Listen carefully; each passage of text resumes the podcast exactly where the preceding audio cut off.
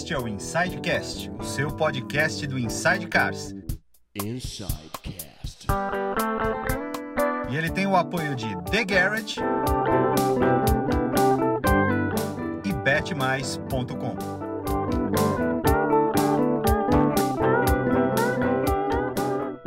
Fala galera, sejam muito bem-vindos a mais um Insidecast. Estou aqui com meu grande amigo Lipe Paega. Lipe, seja muito bem-vindo e também dê as boas-vindas ao nosso ilustre convidado, por Nosso favor. ilustre convidado do dia. Eu tava falando longe do microfone, vocês me desculpem. Então, em primeiro lugar, boa noite. Boa noite, Paulo Vaz. Nosso ilustre convidado hoje é Robson Romagnoli. Seja muito bem-vindo, Muito Robson obrigado, Romagnoli. obrigado, prazer, obrigado pelo convite. Você aí em casa não sabe quem é Robson Romagnoli, você vai descobrir hoje. Se você gostou da entrevista do Rony Reichmann, você vai gostar da entrevista dele. Oh, tenho certeza. Deus, vai ser bom.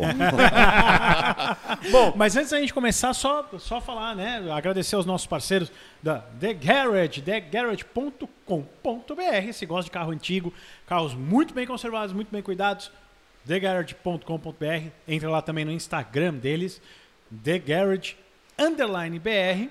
E se gosta de fazer aquela apostinha, né, Lipe? Apostinha betmais.com. Nossos parceiros do Betmais dobram o seu dinheiro no seu primeiro aporte se você usar o nosso código INSIDECARS. Na hora que você botar a grana lá, até 300 reais, seu dinheiro vai ser dobrado. Então, se você colocar 100, você vai ganhar 200. Se você colocar 300, você vai ganhar 600.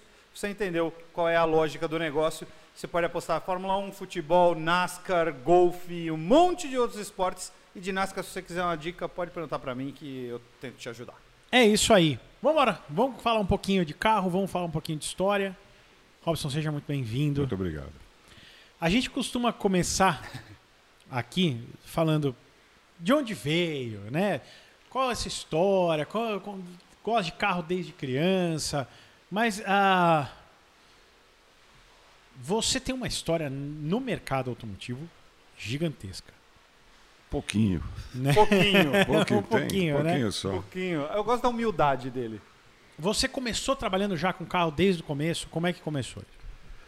Bom, não, não, não. É, automóvel mesmo foi, com a indústria automobilística foi em 76. Que eu comecei em 76. Mas antes disso daí eu venho, eu já tinha acho que 12 ou 13 anos, eu comecei a trabalhar vendendo é, enxoval na rua.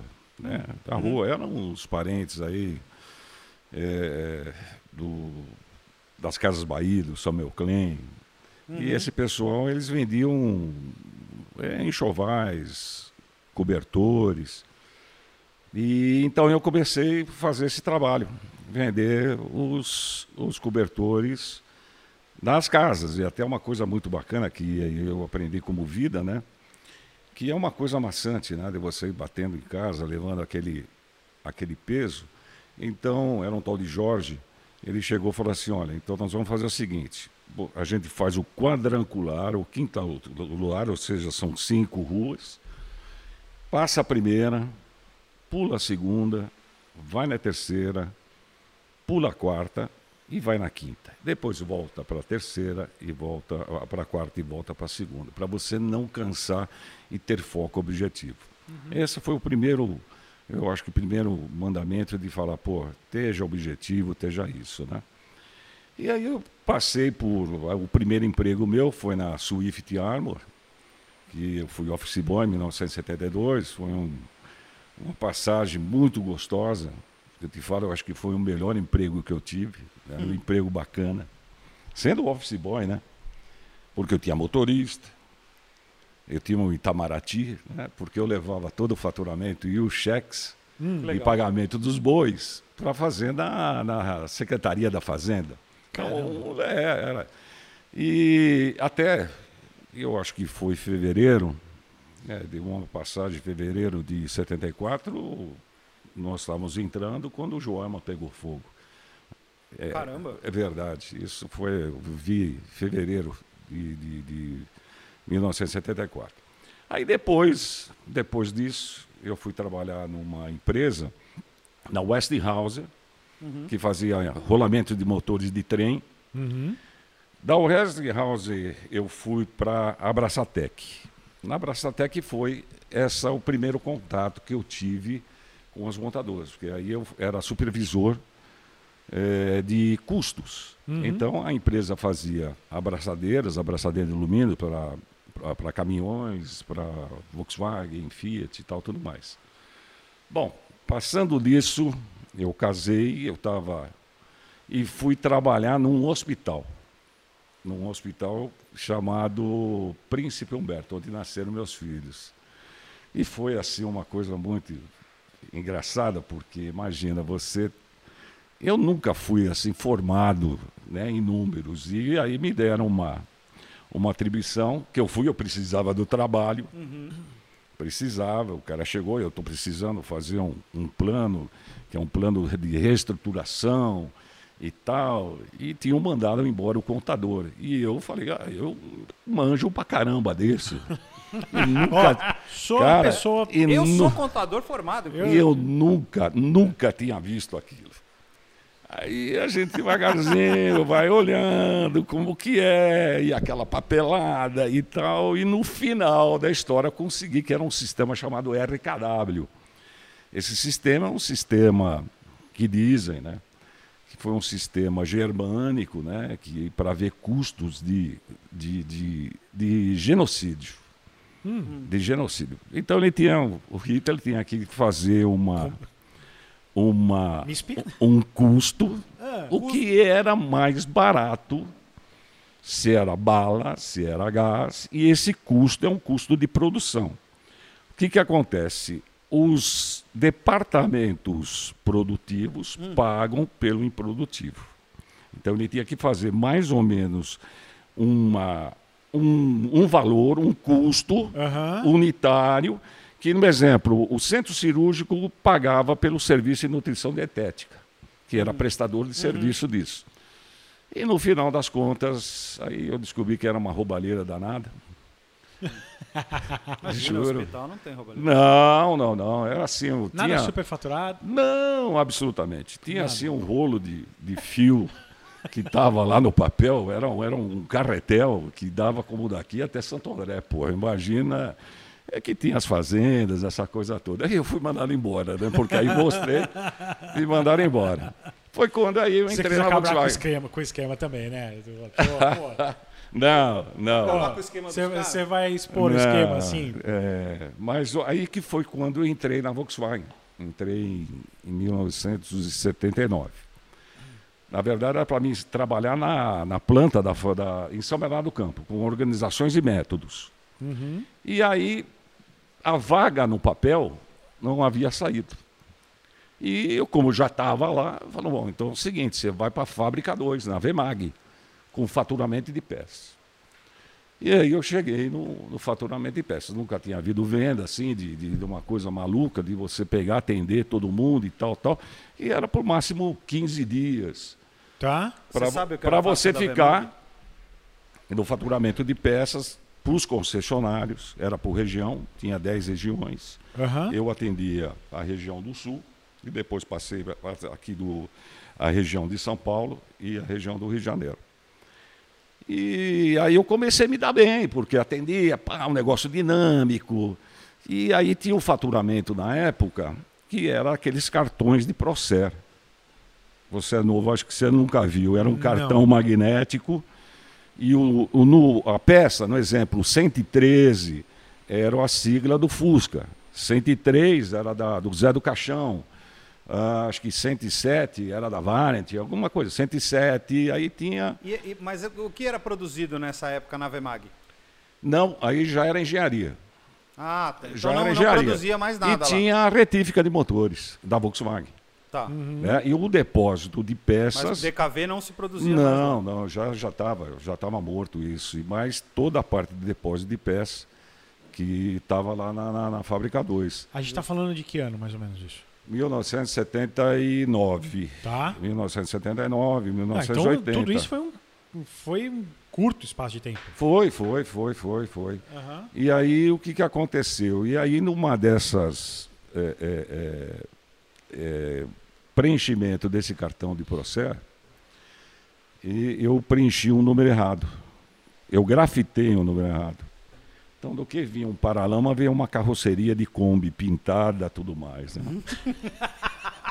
Esse foi o primeiro meu problema. Eu tive um dois, pouco mais difícil de eu, eu tive dois probleminhas só. Aí na Volkswagen eu tive só dois probleminhas. Esse foi um.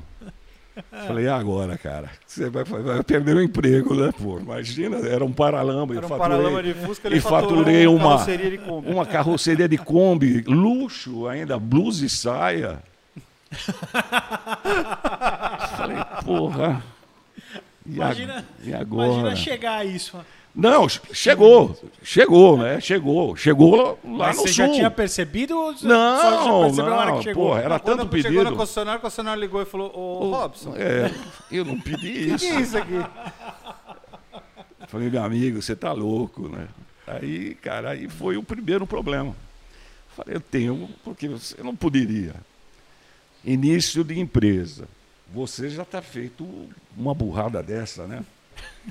Aí eu peguei e peguei. Bom, final das contas, eu consegui colocar e vendi mais cinco dentro dessa história. Vendi mais cinco. Aí, o meu gerente.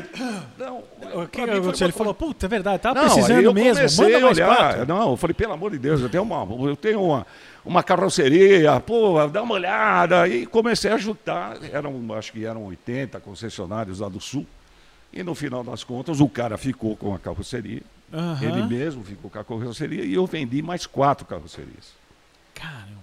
Uma coisa de você pegar e. Por quê? Porque você está apertado o pé, você tem que correr. Uhum. Então, saiu a minha transferência para a Fábrica 1, trabalhar com organizações UMEDs. Aí o, o meu supervisor, meu gerente, falou, pô, Robson, você vai queimar vela boa com defunto ruim. Então, fica aqui que você vai se dar bem e tal, e piriri, parará. Falei, poxa, eu não tenho esse, esse traquejo, né? Não, mas fica que você tem futuro aqui. E de fato foi isso. E eu fiquei. Então eu comecei a trabalhar e tal, e aí da, da, da região 8, que era o, o Rio Grande do Sul, me colocaram para o Rio de Janeiro, era a parte do Rio de Janeiro e, e, e- e Espírito Espírito, Santo. né? E comecei a me dar bem então direitinho, até que teve um dia fatídico que a Volkswagen fazia muito dessas conversões com aplicadores de peça, porque antigamente 95% era faturamento de veículo, faturamento, né? e 5% de peças. Aí houve uma mudança tão grande que passou, passou 20% faturamento de peças e 80% dentro do contexto geral. Que era muito, toda a área era e toda a área de peças então começou a ter visibilidade, Uhum. muito mais do que era aquele depósito. Aham. Aliás, a fabricadores não era o local indicado para estar lá, Não. porque chovia em Santo André, chovia em Ipiranga, você saía com um Kombi de te- a- aquela Kombi do, do, do- do- o teto da Kombi, você sai de remo, porque enchia tudo de água lá. Né? Era um negócio impressionante. Então, para ser um depósito de A peça, Vila- era um lugar meio A. Vila Carioca, era um negócio impressionante. Né? Bom, aí fizeram uma festa, uma confraternização com os aplicadores de peça no Juventus, uma festa de cerveja. Muito bem, e na festa da cerveja, Bom. vamos lá. O pessoal, aí houve uma, uma separação, os aplicadores ficavam na parte de baixo e o pessoal da staff da fábrica ficava no andar de cima. Foi quando, tomando uma daqui, toma uma de lá.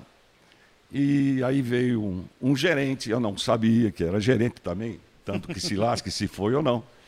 E o cara veio e deu um, um desacato. Ele chegou e falou, porra, vocês estão falando muito alto e tal. E rapaz, e saímos do braço. saímos no braço. Aí foi a primeiro. O acho que o primeiro- primeiro peão que bateu no executivo dentro da fábrica, cara. Falei, Danu, você nem me deu uma canecada e falou que eu que dei a canecada no cara. Pô, aí foi um Deus que me acuda. Eu falei, porra, cheguei em casa com puta de um negócio aqui, um puta de um vergão. Nascer, minha mulher, nossa senhora. E na segunda-feira, né? Com esse B.O. na segunda-feira eu fui trabalhar, né? É. Imagina esse pavilhão desse tamanho aqui. Porra, você fala de aposta, os caras estavam apostando. Que, que a cabeça dele rola ou a cabeça dele não rola? Porra, eu cheguei Imagina você assim. chegar, cê- todo cê- mundo te olhando. Não, olhando. Os Aí caras- começa um faz assim. Um, não. Todo mundo queria bater nesse cara. Aí todo mundo começa. Cara, na verdade, o- o- era, era gente boa. Ele tinha um apelido chamado Aerogard, né? Que voava e o cara não ficava na empresa. Tanto que ele, a sala dele era desse lado e eu não sabia que o cara era gerente. Também que se frega, se era gerente ou não, foi pro pau. Né? O cara, porra, o cara veio me dar canecada, porra. Foi pro pau, vai fazer e duro que ele foi pro hospital. E o pai dele era um delegado aí na, na Moca, e eu tive que sair correndo. Nessa Bom, época ainda. é uma época danada, porque aí que a sorte é que tinha muito a história dos sindicatos, né? Aí, bom, chegou na segunda-feira, aí eu falei, e agora, né, cara? Sentei no, no birô. Começou a arrumar suas coisas. Não, eu já. Porra, eu, eu- a tampa da marmita. Falei, pô, já foi, né? Aí cheguei pro. Cheguei, cheguei porque você não estava no caso. Cheguei, aí sentei no, na frente do gerente. Falei, porra, aconteceu, né? Um cara desse tamanho. Qual era o ca- tamanho do cara que brigou com você? Ah, é o tamanho dele, um pouquinho. um pouquinho assim. Ele era calvo aqui, rapaz. E... Mas gente boa, gente boa. E aí, cara, eu falei, olha, aconteceu, né? Vai fazer o quê? O cara veio desacatar, veio botar o dedo e tal. E eu, porra, que é isso? A gente tem educação. Bom, aí ele falou, ó, vamos aguardar e ver o que vai acontecer nessa história. Caramba, no outro dia, trabalhei, sossegar, no outro dia me aparece o indivíduo. Olhei assim. Roxo. Não, ele era, ele era calmo. Ele, ele não tinha um esparadrapo, um, um curativo, ele tinha um mods Na testa. na testa. Eu- quando o cara entrou, eu falei, porra, bicho, é RH, né? Ah, pra quem não sabe o que é um MOTS, é um absorvente feminino. Tá, do tamanho, do tamanho o GG. Se te houver, né, o GG. Quando o cara GG. entrou. Aí você falou, você foi no, você foi no hospital ruim, né? Não, o que eu pensei, falei, o que que eu fiz, cara? Puta vida. Aí o cara passou e entrou. E o sangue da gente é fervente, né? O que tenho que discutir, eu discuto na hora. Não tem para ir para casa e deixar isso. Aí eu levantei na secretária, que era Ivonete, e falei, Ivonete, quero conversar com o fulano. né? Ela arregalou os olhos assim e chegou, olha, quer conversar contigo. Ele, muito sensível, mandou entrar. Só que ele tinha um, Sensível ou medroso. É, é, é, Mas- sensível. né? Não, porque né, aí assim. prevaleceu, aí prevaleceu uma coisa que, de fato, isso é a hierarquia, né? Ele, então, como gerente de uma área, e você como peão das, das coisas, né? Como que é um, um peão vai bater dentro do gerente. E aquele tempo, aliás, não é aquele tempo, como até hoje. Aí o cara pegou assim, um, ele tinha um cinzeiro, com aquele cavalo empinado, assim, parecia o cavalo da Ferrari, né? Ele pegou e botou do lado dele. Ele falou, pô, se esse cara vinha, ele na cabeça. Aí eu falei, pô, cara, o negócio aconteceu, ou, né? então, ou então ele Você falou, me deixa eu tirar de perto dele, porque se conforme não, for a não, conversa, não, não. Ele outro. abriu outro pedaço. Não, eu acho que matava, né? Aí ele chegou e falou, não, cara, não. Eu falei, olha, aconteceu isso, pô, peço desculpas, né? E tal. Aí foi o que prevaleceu. Falou, olha, como pessoa eu te, eu te perdoo, mas como profissional não. Aí eu falei, como não? Você está fora da empresa, mesmo estando, estamos num ambiente completamente separado. Aí ele falou, isso não tem como você vai ser demitido. E, de fato, na sexta-feira, eram duas divisões. Eu trabalhava na divisão logística e tinha a divisão de, de vendas. E essa logística de- do faturamento de peças, eu tinha um diretor. E esse diretor ele estava na Alemanha. E esse outro diretor, que era chefe desse gerente, chegou, já tinha na sexta-feira, já tinha depois, tinha me mandado meu nome embora já para pegar o bilhete azul. Né? Aí é que entrou uma historinha no meio, o BO da história. Aí chegou, eu falei para ele, olha, ô, ô, meu amigo, não tem nada a ver uma coisa com a outra e tal, não, não, não, tudo Tá bom, se minha cabeça rolar, a sua vai junto. Ah, Só isso. já pegou o cinzeiro. Não, o sincerão ele já estava lá. Por que eu disse isso? Porque é o seguinte, já tinha 1978, estava uma estava fervendo o negócio das greves, né? São Paulo era diferente do que São Bernardo do Campo. Era diferente. Tinha aquele tchu, tchu, tchu, mas ninguém fazia nada. Mas todo mundo tinha medo, né? Aí eu falei o seguinte, eu vou no sindicato. Vou no sindicato, mas não chegou a esse cúmulo, porque aí houve uma briga lá em cima, o diretor não falou, não, se você mandou, o outro mandou. Falou, não, quem manda nesse lado e tal. E no final das contas, eu recebi aquele papel que eu lhe mandei, é uma advertência, uma suspensão. Aí eu cheguei e falei, pô, só eu? E o caboclo, não, não, não. Bom, concluída a história. Você não foi. Tava na hora de parar, né? Não, podia parar, não, já não por dava. aí, né? Espera, tem mu- esse foi um primeiro. Eu falei, só foram dois, o da, da, da- da carroçaria e desse. Mas teve outras coisinhas aí, ma- mais amenas. Mas aí foi o seguinte, cara, aí depois ah, ah, chegaram, me chamaram, falaram, olha, você vai receber essa suspensão, tal, direitinho, e você continua trabalhando. Tá bom. E de fato veio depois uma promoção, que eu fui para o escritório regional como representante de pés lá em Curitiba. né? E depois de uns, acho que praticamente uns 4, 5 meses, essa pessoa foi mandada embora. Ele foi, foi feito isso. Aí eu fui para Curitiba. Aí foi uma outra história dentro da, da Volkswagen. Chegando lá em Curitiba como representante de pés. Né? Então, Para a região. na região eu fazia, descia Canoinhas, Porto União, Xanxerê, Chapecó, Maravilha, eh, São Miguel, São, eh, São Miguel, Antagorda. Não, ih, rapaz, era lá em cima, Pato Branco, Ah. Barracão. Mas ia até Rio Grande também.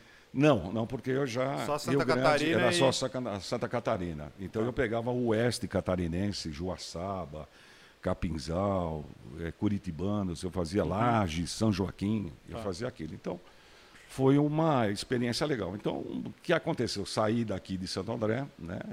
E fui para essa experiência. E sempre, quando você muda de um departamento para outro, tem uma certa, né, uma certa por um lado, rejeição daqueles que estão do teu Normal. lado. E você é uma adaptação que é difícil, e principalmente Curitiba, que não é fácil. E existia também esse negócio de São. ah, ah, acho, não sei se é coisa da minha cabeça, mas eu acho que existia uma rixa entre estados muito maior, muito, né? muito grande lá. Para você ter uma amizade com o pessoal lá, demorou um ano.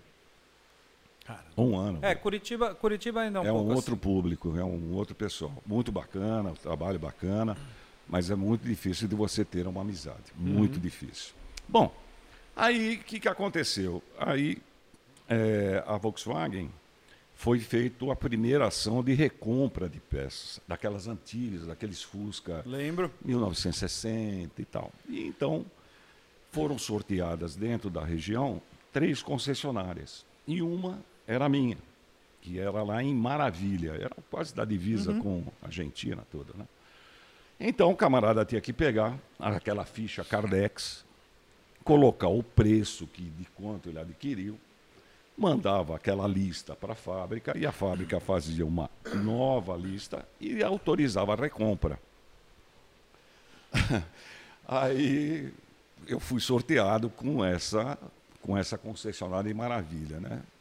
Chegando lá, pedi para o titular, falei, deixa eu dar uma olhadinha direitinho como é que tá, porque eu tinha, eu era obrigado a ver. Se você não achava que os valores eram, não era é, constante, que não era o certo que ele estava colocando, você tinha que pedir um- uma nota fiscal, alguma coisa. Então tinha lá que um parafuso custava um centavo, ele colocava um real.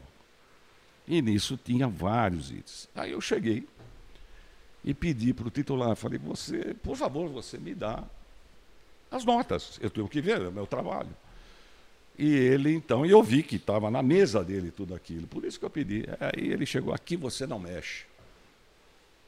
Falei, porra, como não? né? Desse jeito? Aqui você não mexe. Pô, naquele tempo o representante era tinha assim um, uma valorização, tinha um, que antigamente tinha, vamos falar, um valor de você chegar e o cara te respeitar, Uhum. né? Era no tete a tete. Aí o cara puxou ali uma uma gaveta e tinha uma arma. Eu falei, olha, se puxar eu mijo no cano, cara. Você que sabe. Aí você já tirou a caneca. Não, aí eu me tirei, eu me retirei. Eu me retirei, fechei a mala, eu falei, eu vou embora. E aí liguei para o meu chefe, né? Tempo não tinha celular. Eu falei, pô, cara, aconteceu isso e tal, porra, coisa chata. Não, fica tranquilo. Vou mandar um outro cara para fazer a- essa, esse bate-papo, que era um supervisor que tinha lá no. E eu- aí foi um tal de Vicente, Vicente Postiglione, falecido amigo meu. Então ele desceu. Não nessa negociação, né? Ele faleceu. Não, Ah, não, tá. não, não, Nunca houve. É, nunca houve. Nunca. Isso eu posso te falar. A fábrica nesse ponto era, era muito terrível nesse ponto, muito certa. Nunca teve erro. Bom, aí o tal do Vicente foi lá fazer o levantamento. E eu fui continuando viajando e tal. E nessa história, a gente se cruza pela, pela estrada. Você Que é o cara boia- da concessionária? Hã? O Vicente. e o Vicente. O, o Vicente foi até a concessionária e eu estava indo para uma outra concessionária e na estrada a gente passou um pelo outro. Hum. Pô, bacana. Aí o que aconteceu? Ele parou. Uhum. Aí dei a volta para conversar com o cara. Eu não vi a velocidade, eu dei uma porrada na bunda do carro dele. Ei, E ele estava saindo, o carro foi embora, o cara ficou todo jogado no chão. puta merda. Outro BO, né? Imagina dois representantes bater no meio da estrada. Pensava que era. Meu Deus do céu. Sério, cara. E aí você começou a fazer aquele cálculo que você falou lá atrás de produtividade, de, de genocídio, né? Tipo, Sim, sim, era o quanto você RKW, representava. quanto que eu tava de- de- percentualmente, quanto é que tava. Puta, foi um negócio assim, o cara no chão, o carro foi embora. E para depois Que explicar- carro era? Era já o Voyage. E eu tava com um Gol 81 já, era, porque foi 1981, aquele 1300, né? E acho que tinha saído 82, tinha saído o Voyage. Foi, um, foi uma história dessa aí. Bateu, o carro foi embora. e Imagina, meu, e ele meu bate na chefe traseira, o cara tá fora do carro e bate na traseira, o carro vai embora. vai embora. E aí o cara ficou, coitado. Aí chegou e como que você vai falar, né? O teu chefe, né? Aí deu uma outra encrenca, deu uma outra Não, encrenca. você devia ter falado, eu vi que o carro dele tava pa- parado, eu achei que ele precisava de ajuda. Quando eu cheguei perto, O carro dele tava andou. muito rápido. É. Aí eu cheguei e falei, olha, aconteceu isso, ainda vinha descendo um caminhão, graças a Deus não matou ninguém. E aí tinha um camarada que cuidava da frota da fábrica, né? Aí, pô, liguei pro cara, era um tal de João, mora também lá na, no Esse- ABC, esses carros eram da fábrica. todos da fábrica, eles não têm seguro, né? Uhum. E aí, pô, falei, ah, fica tranquila, vou te mandar. E mandou para mim um golzinho 1.6 e mandou pro cara outro carro e tal. Mas ficou marcado disso. E aí eu também não me adaptei por causa da família. Em 1981, na verdade, quando o Delfim Neto, porra, desvalorizou o, o- o dinheiro, né, 30% de uma tacada só, e houve uma redução de gente, né? Teve uma redução de mais de 10% dentro do, do regional, né? Então, aí nós passamos a cuidar de peças e serviço. Peças e serviço. Já o- não tinha mais os três, que era peças, serviço e veículos, né? Bom, e minha família morando aqui. Aí o negócio já estava meio assim, tal. Ah, eu achei que eles tinham ido com você pro sul. Não, não foram porque é o seguinte, eu, ah, ah, a minha esposa, ela trabalhava no Fórum de Santo André. E quando você fazia o equilíbrio financeiro, não dava certo. Não dava certo. Então, quando você estava aqui, estava lá, a despesa era maior, você ia viver de diária, era um negócio complicado. E fez certo de não ter ido. Então, ficava assim. E eu voltava todos os finais de semana. Eu pegava aquele cometão, eu sabia cada dormindo, eu sabia cada buraco que tinha para parar naquele posto Buenos Aires e registro, eu sabia tudo aquilo. E quando tinha o Fantástico, aparecia o- no domingo, aparecia o Chico Anísio, era hora de pegar a mala e ir embora, né? E fora isso, que eu saía 400 quilômetros de São Paulo, ia para Curitiba e tinha que pegar o carro e viajar mais 300, 400, 500 quilômetros, né? Que Ah, Cansativo, você vinha, hein? Você vinha de Curi... você porque ia- o, o nosso escritório regional era Curitiba, mas a nossa área era determinada. Então, um exemplo, se eu fosse para São Miguel do Oeste, era 700 quilômetros, 800 quilômetros de Curitiba.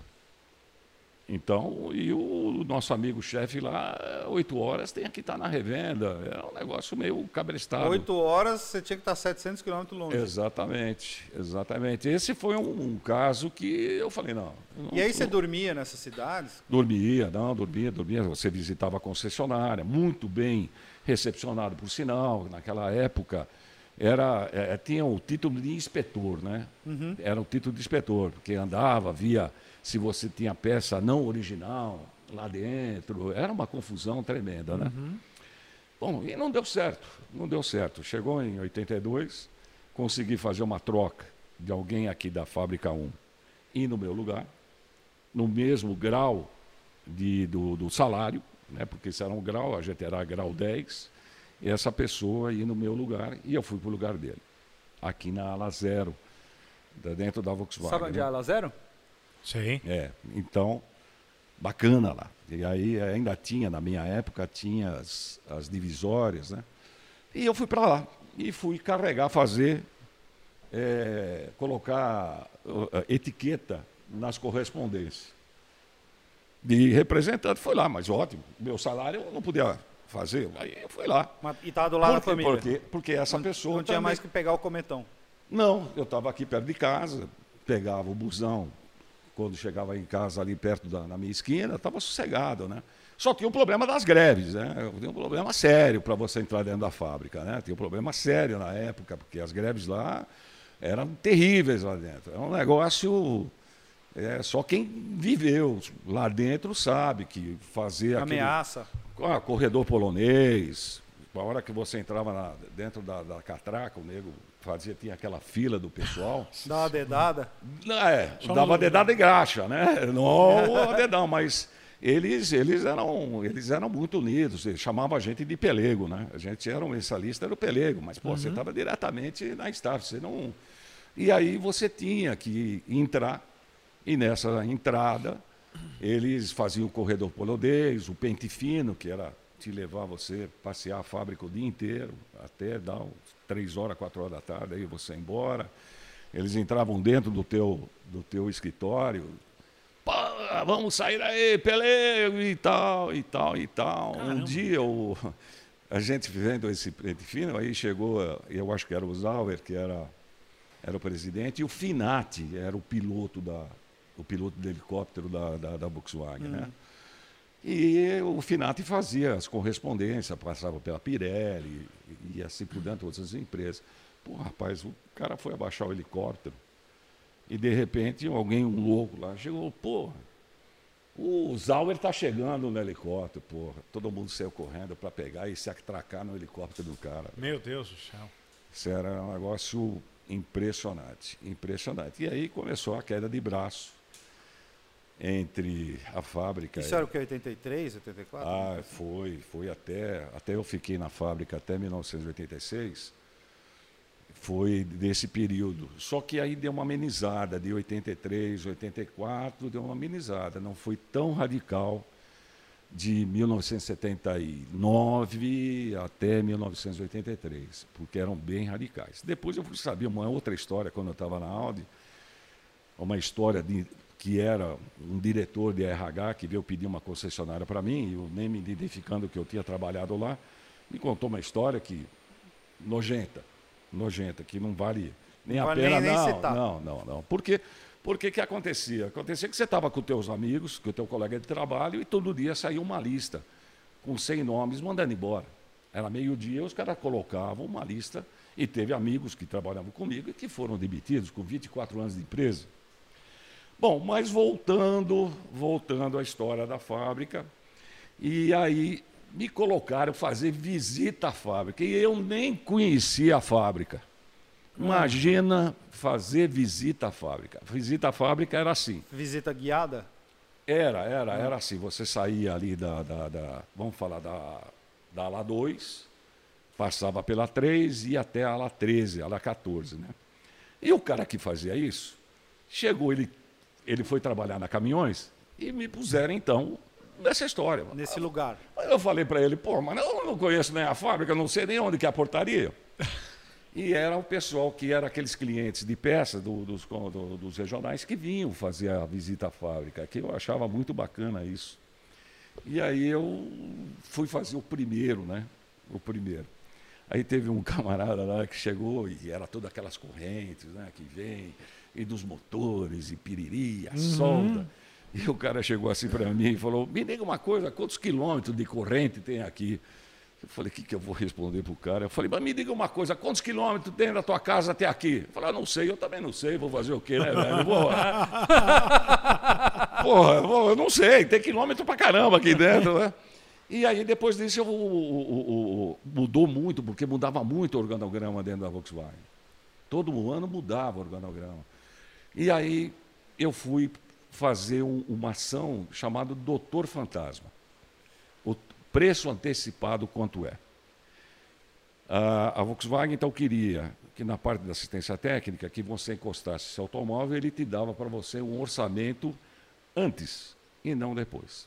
E aí tinha uma ação para você olhar, para você monitorar, chamado Doutor Fantasma. Então você era o cara que chegava na concessionária com um carrinho lá, que não era a placa do, de São Bernardo do Campo. Uhum. E aí você falava, ah, está com problema no carburador, ou vamos trocar o, o, o, a surdina. Você né? testava as concessionárias, é isso? Sim, fazia a pegadinha. É, fazia o atendimento se eles faziam realmente, se eles estavam colocando o preço, se eles escrevessem o preço. Né? Era tipo o policial infiltrado. É, é, é, mas só que você premiava, né? Premiava. Premiava o gerente e premiava o consultor técnico. Ganhava um televisor, o gerente, o cara também ganhava também. Era uma coisa bacana. E, e, era e só que tinha aqueles monitores grandes, né, que eram aquelas fichas, né, uhum. que você olhava e a rede de concessionária. Como chama microfilme? Microficha. Microficha. Microficha era de peça, microfilme era coisa, mas tinha um, um televisor desse tamanho que o cara colocava, então. E aí eu fui desenvolver eh, o Doutor Fantasma. Até que em 83 mudou a, a, a, o organograma e eu fui para ser um representante nacional de motores. 83? 83, hum. 1983. Aí eu fui visitar vários concessionários no Brasil inteiro. Em 84 mudou de novo. Ficamos praticamente um ano sem fazer nada. Uhum. Um ano. Fazer nada? Nada. Você ia para a fábrica e ficava lá sentado? Não, ficava lá e jogava olhos de águia, jogava dadinho, jogava um baralhinho dentro da. Quase um ano. Verdade. 85, aí mudou. Aí eu fui para a estratégia de marketing. Fui para a estratégia de Como marketing. você foi parar na estratégia de marketing? Desculpa, desculpa. Mas de, o plano, jogar, de mas, jogar dados, você foi para a estratégia de Mas marketing. o plano de carreira era maravilhoso, né? Eu Porque nunca vi, mas... Você fez visita guiada. Não, não, não, sem contar. Depois de vender peça. Vender peça, vender. Mandou a carroceria de Come pro sul. Aí foi pro marketing. Não, não, aí foi pro marketing. Não, aí foi jogar dado. Era maravilhoso. Jogar dado eu fui parar no marketing. Doutor Fantasma foi aí, foi jogar dado e, e parar no marketing. E justamente, fui fazer o, toda a parte de estatística de vendas dentro do, da, da da, da indústria. Uhum. Ah, legal. É, aí, aí era um tro... negócio mais legal. É, mas quem fazia visita à fábrica não ficava o dia inteiro fazendo, hum. ô, hum. oh, cara da GM, me passa isso, passa isso. Aí foi quando, em 86, é, o Baroni assumiu, estava assumindo já praticamente a presidência e surgiu uma vaga para vir no regional aqui em São Paulo. Aí fui para o regional Fiquei até. E o regional fazia o quê? Eu era aí o representante eclético. Aí já tinha mudado. Aí você cuidava de peças, de veículos e de assistência técnica. Aí você chegava na concessionária, você então olhava eclético. tudo. Ah, então eram, eram três áreas, aí viraram áreas, duas, aí virou, virou, uma virou só. uma só. Tá. Virou uma só. E a gente chamava até que era epilético, né? Porque você tinha tanta coisa para ver que você caía duro, né, pô? Não, mas é eclético, com a quantidade de coisa que você fez dentro já da Volkswagen. Já é, era eclético. É, eclético cabia mas muito bacana, bem. porque do regional a gente começou. Bom, eu, para mim, também foi uma grande escola, porque aí a gente foi para fazer distribuição de automóvel, aí a, o, a, a, política, a política da Volkswagen, eu achava uma política bacana, de para como distribuir os carros, né? Qual é o teu, o teu potencial?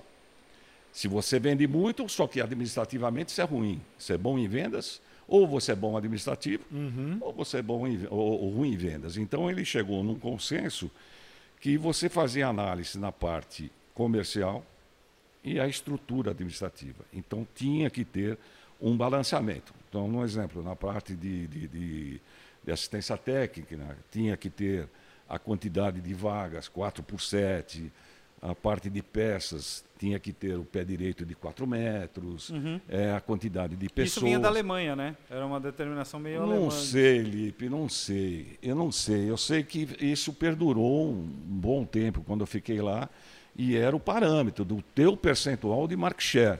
Uhum. Quanto você tinha. No exemplo, a Diadel. A Diadel era uma concessionária enorme, só que ela tinha um problema sério de espaço. Então ela perdia muito é, é, o mercado, vamos falar isso, o percentual de distribuição, por causa que ela tinha que se adequar do tamanho, ela tinha que se adequar o que mandava o manual.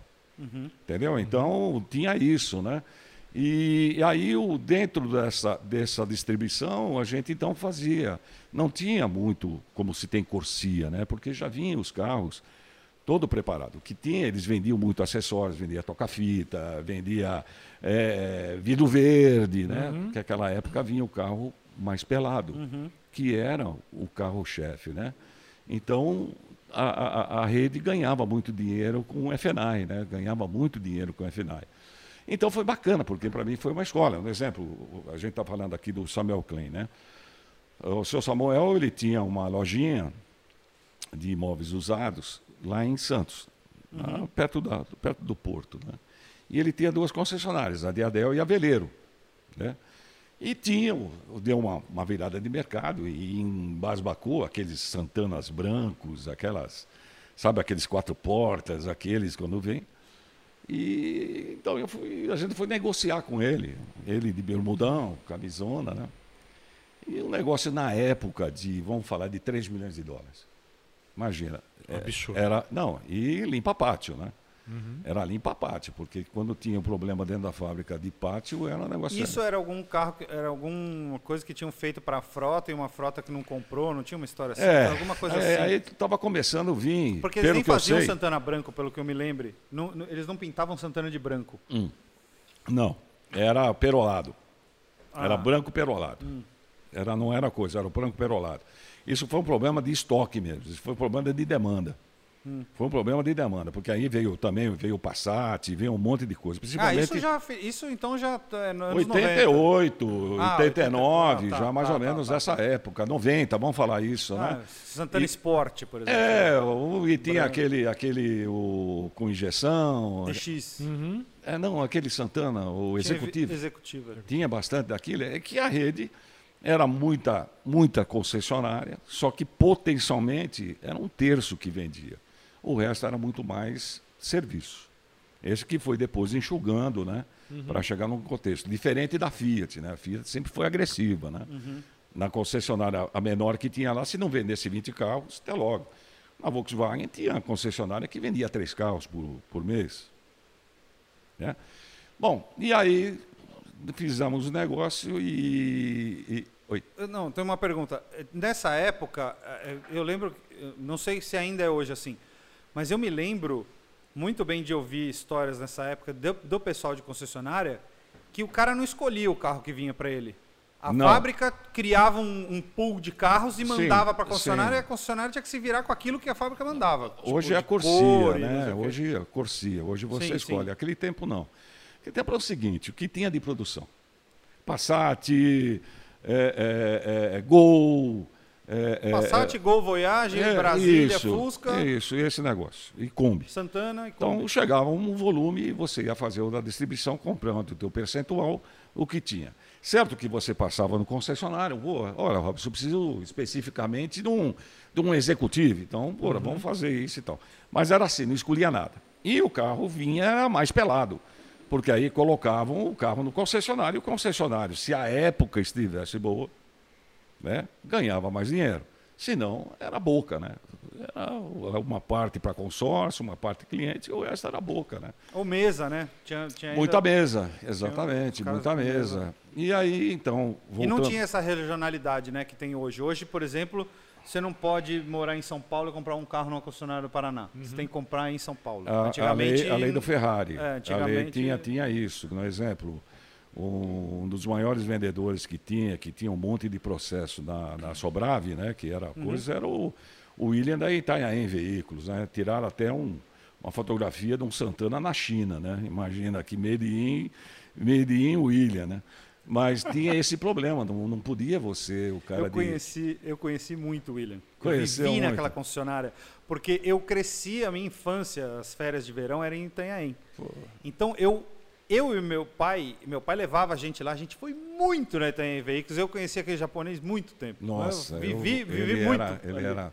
Bom, voltando para o Samuel Klein, e eu fiz uma pergunta que eu não quis me calar. Falei, pô, seu Samuel, me diga uma coisa. É, é, o senhor, né, com, com todo esse com esse poder que tem e tal, o senhor nunca levou um chapéu? Nunca levou um chapéu, né? Um- porque a história dele é uma história bacana, né? Aí o jeitão dele, ele tomava o cafezinho puro com um pão amanhecido, né? Falou, rapaz, eu vendi um cobertor ali na- no bairro Cerâmica, em São Gaetano. E eu um dia eu chegava lá e, e Samuel fez chequinho, né? Pediu carnezinho, né? E aí passava lá, batia, aí menina chegava, papai, mamãe não tá. Segunda vez, papai, mamãe. Na terceira vez vi cobertor no- na janela. Samuel não tomou prejuízo, né? Pegou o cobertor de volta. E era bacana, porque naquela época a gente tinha esse acesso, né? E era bom da gente ter esse tipo de autonomia, a certa autonomia de negócio, né? E isso foi até, eu fiquei na Volkswagen até 1990. Que quando eu recebi... Abriu a importação. É, já o Collor, né? Já estava para subir, já, tava, já tinha subido o, o, o- o Palácio, já tinha aberto a, a importação, 1991, né? E eu fui aí, recebi um bom convite, porque meu pai falou, olha, filho, o negócio é o seguinte, já há 10 anos, quase 12 anos aí na Volkswagen, você tem que tomar outro rumo. Se fica aqui, vai ficar mosqueando, porque o, dentro de uma, de uma empresa, que nem uma montadora, é, você tem que se ser diferencial. Você tem que ter o, o diferencial. Senão você não consegue subir. Uhum. Não consegue. É, por mais que seja, politicamente falando, é um negócio complicado. Porque eu fui diretor da Fiat e isso eu posso dizer para você. Bom, e aí eu recebi uma proposta. Não foi uma proposta, mas uma grande proposta, que eu quintuplicava meu salário. E para ir para o varejo, que fui trabalhar em Jundiaí, na Comercial Liberato. Que aí eu fui ver o outro lado do balcão. né? Foi uma experiência fabulosa. E, Fiquei- e- e era, era, era Volks? Volkswagen. Concessionária Tinha a. Jundi Alto Uhum. e tinha a Comercial Liberato. A Jundi Alto, depois deu um problema sério, de lá entrou o Pedro Molo Uhum. e o senhor Vadinho, o senhor Oswaldo Liberato, que era o dono, ele, nossa, era um camarada, o cara mais honesto que até hoje na vida eu vi. Naquele tempo de ágil, aquele tempo de ágil, ele não, ele tinha a carteira dele de, de, de consórcio, que era da Boncar, ele entregava para o cliente, mesmo que o, entre- o cliente entregava para o boqueiro na frente e ganhava tudo mais, mas ele sempre foi uma pessoa muito correta, corretíssima demais. Nossa, e foi uma experiência bacana, porque aí eu fui ver o outro lado da, da, da mesa, né? E o outro lado da mesa é diferente dessa mesa daqui. Aqui eu tenho um revólver, lá eu tenho um- tinha só o escudo, né? Então, porra, não era brincadeira. E fiquei dois anos. Nesses dois anos, eh, eu conheci o Rony, o Rony Rachman. Hum. E eu abri uma, uma, uma mesa, chamada Uhum. Zero Quilômetro. Tomei um ferro desse tamanho. Tomei uma naba, explica, velho. explica pro pessoal o que, que que era Que mesa. uma mesa, uma mesa era uma intermediação. Antigamente tinha o fax, Isso. você, os concessionários que tinham estoque que não vendia, passava para essa mesa, e essa mesa repassava para outras mesas, e essas mesas passavam para os lojistas e assim por diante. Se o carro valia 10, você ia vender por 8. E assim você tinha que Cada fazer. um ia Por causa do ganhando um. O grande problema, na verdade, ainda nessa época não existia Forplan. É, naquela época você comprava o automóvel à vista. Somente tinha um Forplan de peças, que era 90 dias, se eu não me engano. Se você tivesse acima de 94% de fidelidade. Senão você tinha que comprar à vista. Então, na época, até 1994, ah, Era assim, você tinha que mandar o dinheiro, ficava o dinheiro numa conta, faturava aquilo e acabou. Hoje não, hoje tem o Forplan, hoje tem bolsão, hoje tem um monte de coisa. E aí, o que aconteceu? né? Aí, eu, dentro dessa história que me ajudou bastante, e não que houve qualquer ajuda eh, excepcional, é que a gente era mais conhecido dentro da fábrica. Né? Então ficava com uma certa viabilidade, com mais amizade. Pô, bicho, eu estou precisando disso, estou precisando daquilo. Pô, me arruma aqui, arruma lá. Então, De carro mesmo. de automóvel, é, de automóvel. Então, sempre a cota que era 35, nós chegamos em dois anos a 112 carros de cota. A gente triplicou a cota da concessionária. Caramba. Mas também em tempo ruim, não no tempo bom. Só no tempo ruim. Né? E vendendo, a gente chama de papai e mamãe, né? não é nada de vendendo para boqueiro. E, e foi muito bom. E aí, então, aí teve a sucessão. E sucessão, quando você é uma pessoa contratada e entra filhos, é um problema sério. Uhum. É um problema sério. Aí Ainda mais nessa época. nessa época. Mas até, até foi até bom, porque aí tinha aberto a mesa. E estava indo, cara. Eu, pô. Foi quando eu conheci o Rony, Rony Rachman, Uhum. comandante Rony. E o Rony me contratou para ir para Regino. E eu com a mesa. Só que quando fui ver, cara, o rombo estava tão grande que aquilo que eu ganhei perdi quase tudo. Era carro em Feira de Santana, carro em São Borja. É aquele que você não cuida de casa, você se lasca. Daí fechei esse negócio e aí eu fui trabalhar na Regina com o Rony Rachman. Então o Rony Rachman era o diretor comercial, eu e o Vladimir, nós éramos o gerente de, de vendas. Eu cuidava de uma região e o Vladimir, muito louco. Era muito louco. Ele falou que você era o único funcionário que tinha BMW. Uma Brasília muito velha. Não, a gente vivia no, no- no- no- na Ilha da Fantasia, né? Pô, trabalhar BMW, Ferrari, eu, eu ia de Paraty, porra, né? entendeu? Eu ia de Paraty. Explica, explica um negócio aqui. Ninguém tá ouvindo a gente, tá? Mas é, como era trabalhar com o Rony? assim, o pessoal amou. E a gente tem uma Pô, amizade com o mas Rony é um problema sério, é é difícil. é- Bom, o problema não era o Rony, o problema era a empresa. A empresa bacana, mas quem comandava a empresa? Era muito doido, era muito doido. Era assim, é, é, era assim, todo dia era um dia após o outro. Era um negócio assim que... A empresa cresceu muito rápido, era muito É dinheiro. isso que eu ia falar. é- é- Muito o- rápido. O, o Imagina. explodiu é, muito eu rápido. comecei com eles ah, em 90 e, 91, fiquei até 93, que depois eu fui para a cena. Era muito louco, era um negócio assim, era um, um, um- um- mundo completamente desconhecido, os carros importados, completamente desconhecido. Então, quem tinha dinheiro comprava carro do, do- de embaixada, tinha que ficar dois anos e tal. Aí, de repente, apareceu o, o, o Regino. Um mundo de carro. Um mundo. Aí começou a colocar dentro dos shoppings e tal, e piriri, parará. E era caro. Mas a, a pirâmide, a pirâmide da do, do potencialidade do brasileiro, lá naquela pontinha, o 0,00, é muito forte. Não tem estatística disso, porque é muito dinheiro que gira. É muito dinheiro, é muito dinheiro. Você já viu um milhão de dólares na tua mesa? Não. Né? Era coisa, coisa muito grande. Então, e aí estava se desenvolvendo os concessionários, estava desenvolvendo. A marca tinha um valor, tinha que pagar um, um valor pela marca, né? E as coisas foram tomando até quando foi junho ou julho de, de 94, chegou na marca de 550 carros BMW vendidos no mês. No mês. Meu Deus do céu. Era. E, e ali tinha um. Julho uma- de 94, isso? Julho de 94. Ela chegou a 550 carros. Era assim, né? Era 90 dias para pedir um carro, né? Então o concessionário dava. Não, cin- o, o- do meu, o carro do meu pai chegou em agosto de 94. Então, era, era, era muito carro, era um negócio, tanto que a gente estava.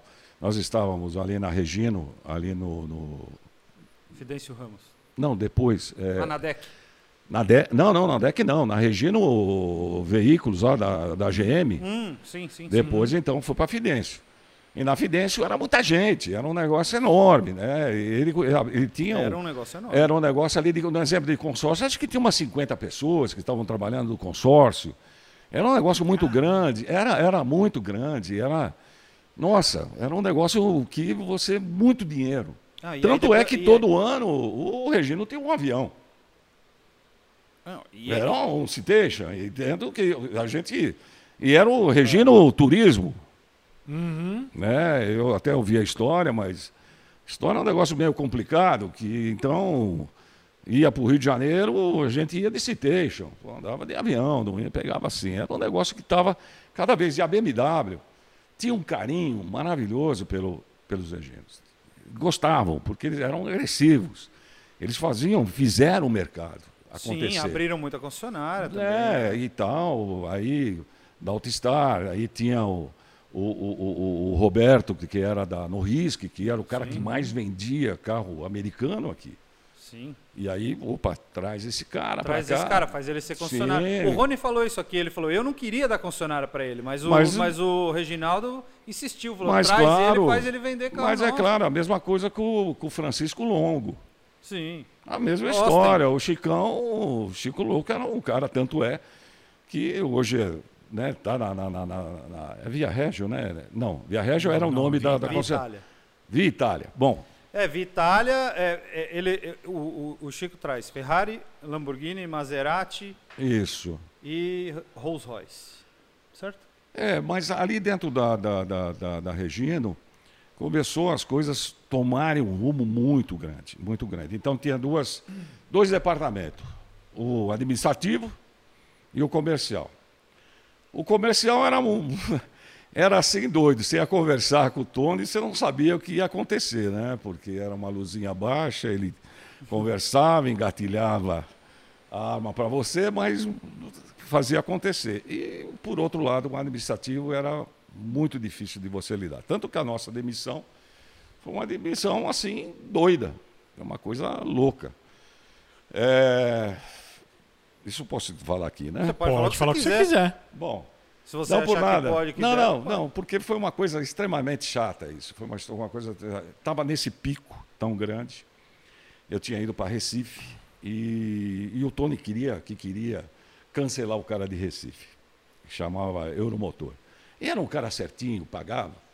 E chegava lá, Tony, o cara é bom, por que você vai cancelar o cara? E naquele dia o cara fez um pedido ótimo. E eu trouxe o pedido do que pegar, eu desci num avião aqui, na, aqui em Congonhas, do que, porra, era às seis e meia da tarde.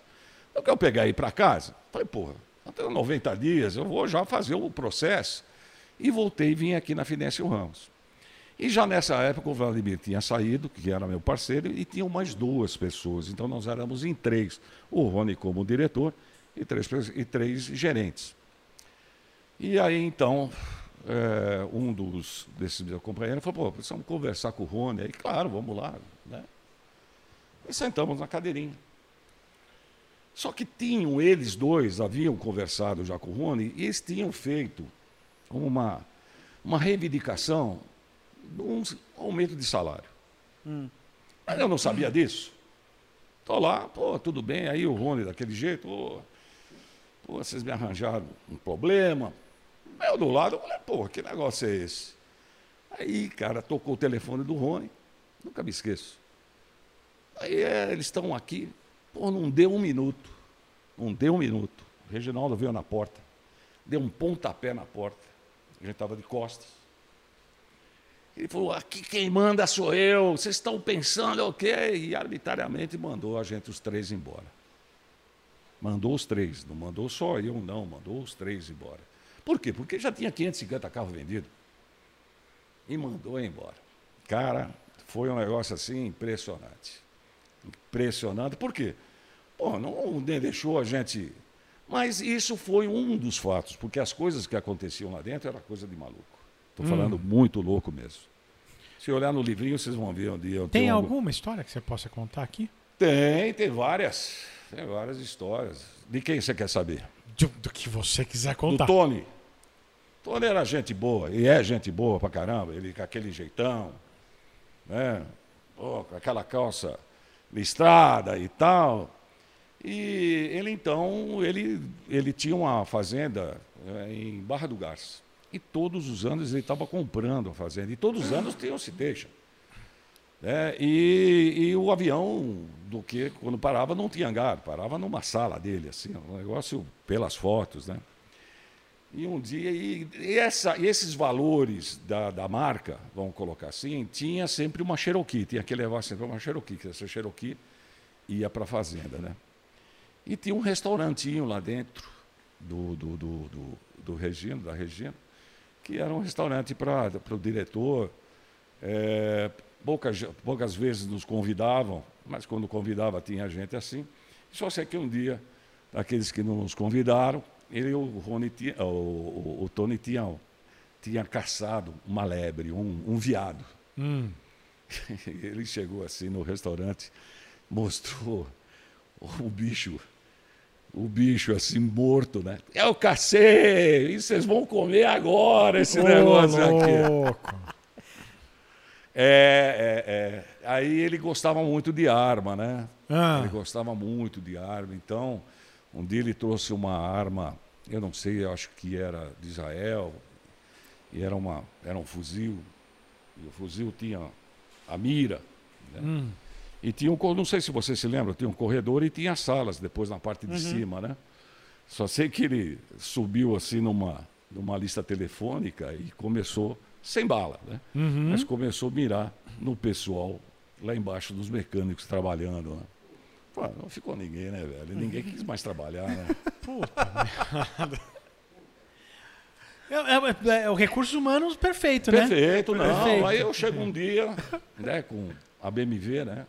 A Brasília meio velha, né? Chego lá. E eu sempre chegava, como morava de Santo André, então era, era mais fácil vir antes de pegar aquele trânsito da Bandeirantes para você. entrar. E eu cheguei primeiro, aí a, a telefonista falou, Robson, tem duas pessoas aqui que tá querendo conversar com vendas, né? Falou, bacana. Eu não vendia, quem vendia era o, era o Fernando Portela, era o Carlos Rouco, que era o pessoal da DEC. A gente só era para concessionário mesmo. Mas tinha sempre que você dava um, um apoio. Porra, entramos, subimos, eu entrei, quando eu botei minha carteira na, na mesa. Porra, era dois carros da Receita Federal, da Polícia Federal. Porra, até minha carteira ficou presa. Passaram o envelope lá e, cara, eu falei, pô, bicho, porra, você viu com a minha carteirinha aqui, pô, tem o meu vale comida aqui. Né? Tinha muita coisa assim. Tinha muita coisa assim. Mas você pode dizer o que aconteceu? Não, não, não. Eu acho que tem algumas coisas que eu tenho muito respeito, gosto muito deles, independente do que aconteceu. Tenho. Depois, quando eu era o diretor lá dentro da, da Fiat, eu conversei que, o- que ele, ele comprou, o Reginaldo comprou uma revenda que era do, do Mariolé, Uhum. e aí tinha uns cheques voando, ele veio pedir se eu. Não pelo cheques, mas sim se dentro que nós temos uma, um comitato dentro da Fiat, e é onde esse comitato decidia tudo, concessionária, decidia um monte de história, né? E ele veio se podia ver se tirava ele, se ele recebia isso. Mas tem muita história, tem muita história de lá de dentro que foi uma escola para mim. Eu imagino. Foi uma escola. Essa, essa, deixa, eu, deixa eu fazer uma pergunta então. Você, Você pode mais uma água? água? Quero, por favor. É, como é que vo- você, não sei se você é, viveu muito isso, mas como é que era aquela história? Por que que tinha aqueles carros que vinham ah, antes eles vinham importado BMW só, depois eles começaram a vir com os nomes todos estranhos no documento, Porque com aqueles teve- código Regino, É, é, blá blá exato, blá. porque teve o Black, Bu- Black Book, né? O- quem fez muito, quem idealizou isso, porque tem o carro americano Uhum. diferente do carro alemão, queira ou não queira. Normal. E aí tinha uma briga, Não. aí tinha uma briga, né, Lipe? Aí o, o, o- o dono que comprava do, do, do, do Nano Risk, ele queria garantia e era um tal que tá. Aí o automóvel, ele vinha na guia de importação pelado. Uhum. Ele vinha pelado. Claro, Só que. Para pagar menos guia, imposto. Na guia. Só que vinha com vidro verde, vinha com disqueteira, vinha no roda e liga leve. Mas na guia tinha esse problema. Então, o que, que aconteceu? Então, sabia-se que dentro o governo queria taxar isso, não queria perder esse, esse, esse nicho. Foi aí que foi criado o Black Book, que aí deram a codificação de cada carro. Aí, aí que saiu importação Regino, a importação independente, se o carro vinha com banco de couro, se Mas aí vinha quem criou isso foi o governo.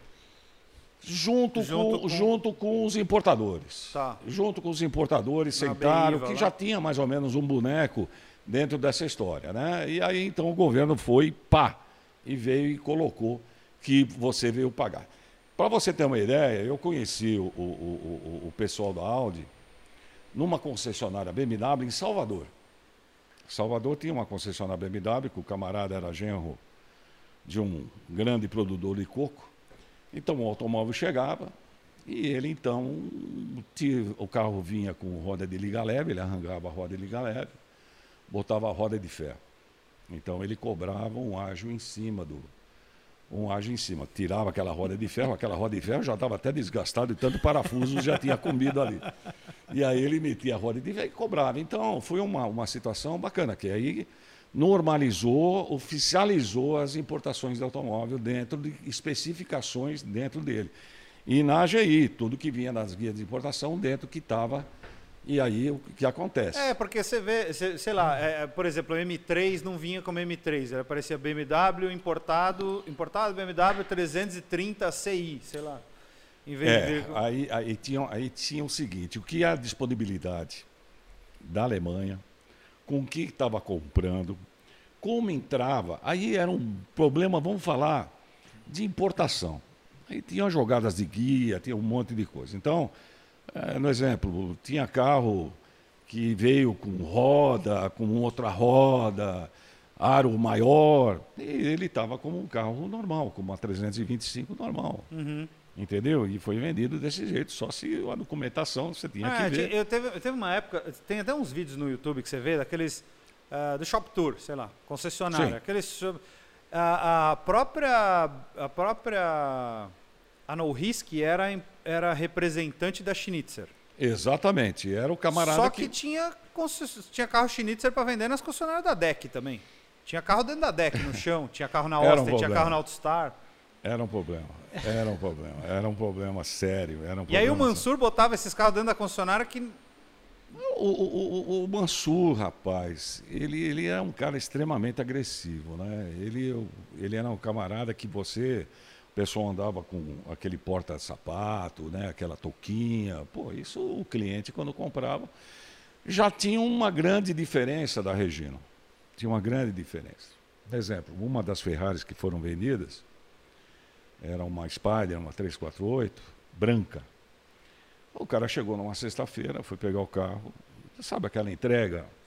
É uma Ferrari, né? O cara saiu na Fidêncio Ramos, acelerou e a marcha não, não andou, porque ele não andou, ele não pisou para a marcha não vir. Aí o cara parou lá. Nunca me esqueço, o Tony Leme, né? Não sei se lembra do Tony Leme, Claro, do Zuca, lógico. né? Tony Leme estava lá na porta. o Zuca trabalhou muito tempo com o Mansur. Então, aí foi lá ver. Aí o camarada era um, um rico emergente. Vamos falar isso. O cara nunca tinha dirigido um carro desse. Nunca tinha pilotado um carro desse.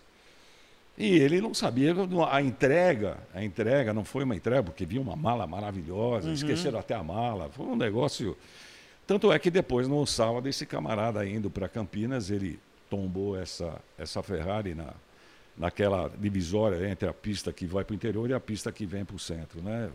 Tombou e o carro acabou com o carro. Então, era coisas de ter Em uma uma semana. não, num, outro, num dia, né? Num dia, pegou na sexta-feira, no sábado, acabou com o carro.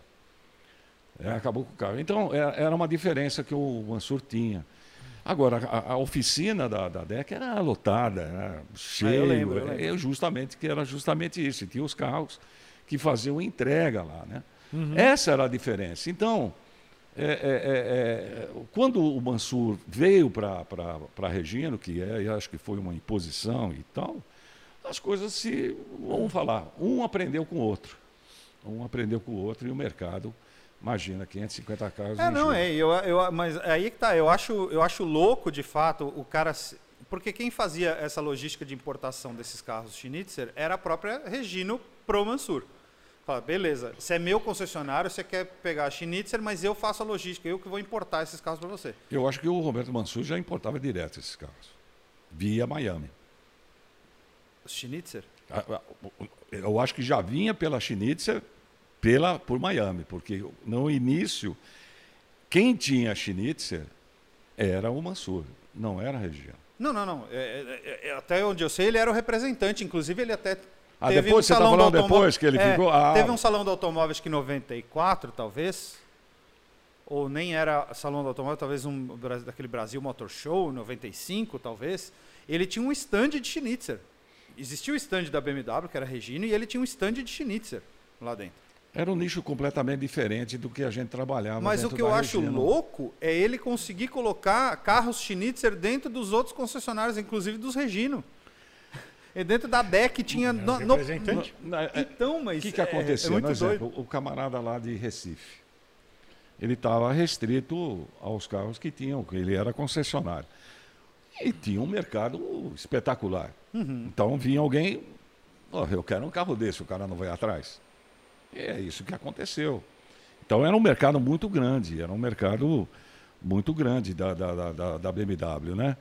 Tanto é que ficaram 16, 17 concessionários na minha época. Começou com Altistar, tinha o, o- esse cara do- da, de Recife, tinha o cara de Ribeirão Preto. era- Acho que era cinco ou seis, Eurobike. é- Aerobike, né? Que era o do André Do André Biagi. Tinha, e depois aí expandiu, aí veio o Oscar americano. Pô, aí Uhum. o negócio tomou um vulto tremendo para ter um volume desse, né? E aí Bom, depois. 550 carros num mês. É, é muita coisa. É. Muita coisa. Isso foi. E aí você foi mandado embora em, em Foi julho, mandado embora. julho de 94. é isso? 94. Foi mandado embora, então. E E aí fiquei com o pincel na mão, né? O que, que vai fazer? Mas aí eu tinha conhecido nesse dia, Pincel não, é é, excelente. pincel na mão, só pintando, vai fazer o quê? E aí eu tinha conhecido o Jaroslav nessa. Jaroslav, grande nessa, Jaroslav. nessa visita que eles tiveram, que eles estavam abrindo as concessionárias da Audi, né? É, conheci, quer dizer, a gente bateu um papo lá em Recife. Aliás, em Salvador. E depois encontrei com ele em Recife. Mandado embora, eu fui atrás, né? Aí mandei o Jaros. currículo para ele, conversei com o Jaros, e aí passou para o Bira. Quem me deu uma grande força foi o, o- o- o Fábio da, da Guarujá, Uhum, que foi o maior concessionário Audi sim. indiscutível, nem a carregar, com todo o respeito, tudo, mas. E aí, então, eu fui trabalhar com o Bira, fui trabalhar com, com o Jaros, fui trabalhar com o Flávio Lali e com o Leonardo Senna. Não tinha nada, era tudo começando. Flávio Lali, para quem não sabe, é o pai do Bruno Senna. Exato. Gente muito boa. E então, no início, fazendo os primeiros mapas, começando, era ainda era o, o- ainda tinha a 100, era os carros antigos. Era Audi 100, Audi 100, Audi 80, 80, né? Exatamente, e a cabriolé, né, que tinha Sim. ainda. E como era bonito esse carro, né? era bonito, era bonito. Esse carro foi longe, acho que ele foi até 98, se não me engano. É mesmo? Era bonito. E a gente estava na Serra Corá. Uhum. Nunca me esqueço, um dia veio um bonitão aí para dar uma volta no, no carro do Bira, que era verde, e o- e o Bira tinha pintado o logo todo de dourado, né? E Era um, um 80 conversível? era um 80 conversível. E aí o cara queria comprar o carro. Então, pô, Bira, empresta a chave aqui que foi. Então nós pegamos e o camarada quis abaixar a capota, né? Pô, dar uma capotinha lá na, na Serra Corá. Paramos num ponto de ônibus, o nego dos ônibus começaram a cuspir, tudo em cima da gente, cara. Sério? Sério, sério, sério. É, mas acontecia muito isso. carro- Muito, carro- nossa, muito. porra, parou e meia dúzia de negro começou a jogar guspe em cima do, do cara. O cara comprou? Comprou, mas um outro carro não comprou o conversível. e aí nós estávamos lá na Serra Corá. E as coisas começaram a andar, começou a, a desenvolver muito. Porque, primeiro, na verdade, a marca é muito forte. A marca. A marca veio para o Brasil em 91, ficou restrito a uma meia dúzia de concessionária, dono de concessionário, e a marca não foi. Quando tem uma Ah, marca. é, é, só só para explicar essa história, o Lota começou a explicar isso aqui e não terminou, porque a gente ainda vai gravar com ele de novo. É, A, a Audi chegou no Brasil via Volkswagen. Sim. Eles trouxeram alguns Audi 100 e deram para alguns concessionários. Acho que eram oito carros, 12 Era, eram carros, coisa brancos, assim. né? É. Trouxeram um monte de A6 branco pérola. E deram para esses donos de concessionário para ver se os caras Sim, vendiam os carros. Exatamente. E, e os caras falaram, imagina, 100 mil dólares no carro, quem, quem que vai pagar, não sei o que, não queremos, obrigado. E ficaram com os carros, compraram para eles, e, ou venderam para alguém, sei lá, e a, a Volks decidiu não trazer a Audi para o Brasil. Entendi. É, porque o- é engraçado. Você, Alguém não uma dava. marca premium, junto com a marca popular, não vai. São duas coisas completamente separadas. Sim. né? Tinha que trabalhar. E aquela história de trazer e tal, isso, aquilo, e não deu certo. Não deu certo. Foi quando, depois aí, apresentaram para o Ayrton e trouxe o carro, né? quer dizer, começou a ter a, a concessão aqui para o Brasil, então começou a montar uma rede de concessionário. E a rede de concessionário eram aqueles que foram presidentes da associação da Sobrave. Pessoas com dinheiro, que já tinham as suas grandes concessionárias, da Vox, Caraigá, né? É, é, Corujão, tudo essas grandes, então começaram a fazer, trabalhar a marca à parte. Bom, em 1994, nós chegamos a vender 1.400 carros. Fechamos com 1.400 carros. Porra, Que para número de BMW naquela época era Nós- pouco, mas para Audi, que era uma marca que estava Começando, Começando. vamos falar que começou do dia 19 de abril, foi quando o Ayrton oficialmente lançou a marca aqui no, no aeroporto de Congonha, Sim. começou daquela época, e nós vendemos 1.400 carros. Por quê? Porque começou a chegar o A4 com outra característica, começou a chegar o A6 novo, e o mercado é, é, é, é, gostou muito do- dos modelos, gostaram, motor O A4 seis era um carro muito puta, bonito. maravilhoso. Era bonito. O A4 era lindo. Porra, ótimo. Pegamos assim um nicho e a participação de mercado da Audi pô, ficou quase tanto com o da BMW e a Mercedes lá embaixo.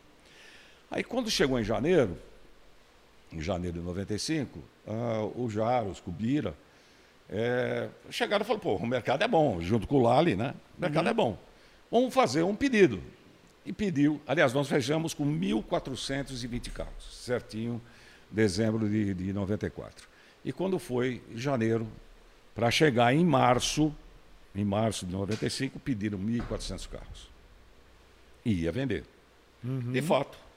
Só que, imagina, uma montadora, um alemão, chegar com 1.400 carros num pedido, né? E lá o nosso gosto é diferente do gosto do europeu. Eles gostam de caramelo por dentro, um azul por fora, verde com marrom, né? E aqui era o preto e a prata com estofamento de couro preto. Preto. E a disqueteira. Era isso que tinha que vender. Mas aí se acertaram os jaros nessa posição, o que tinha vinha. E veio o navio. E o navio chegou em, no Espírito Santo no dia 28 de março de 95. Foi quando o Ciro Gomes, então, tinha passado a alíquota de, de 35%, tinha passado Para para 70. passou para 70% e os automóveis estavam no porto e foram taxados. E aí vai fazer o quê?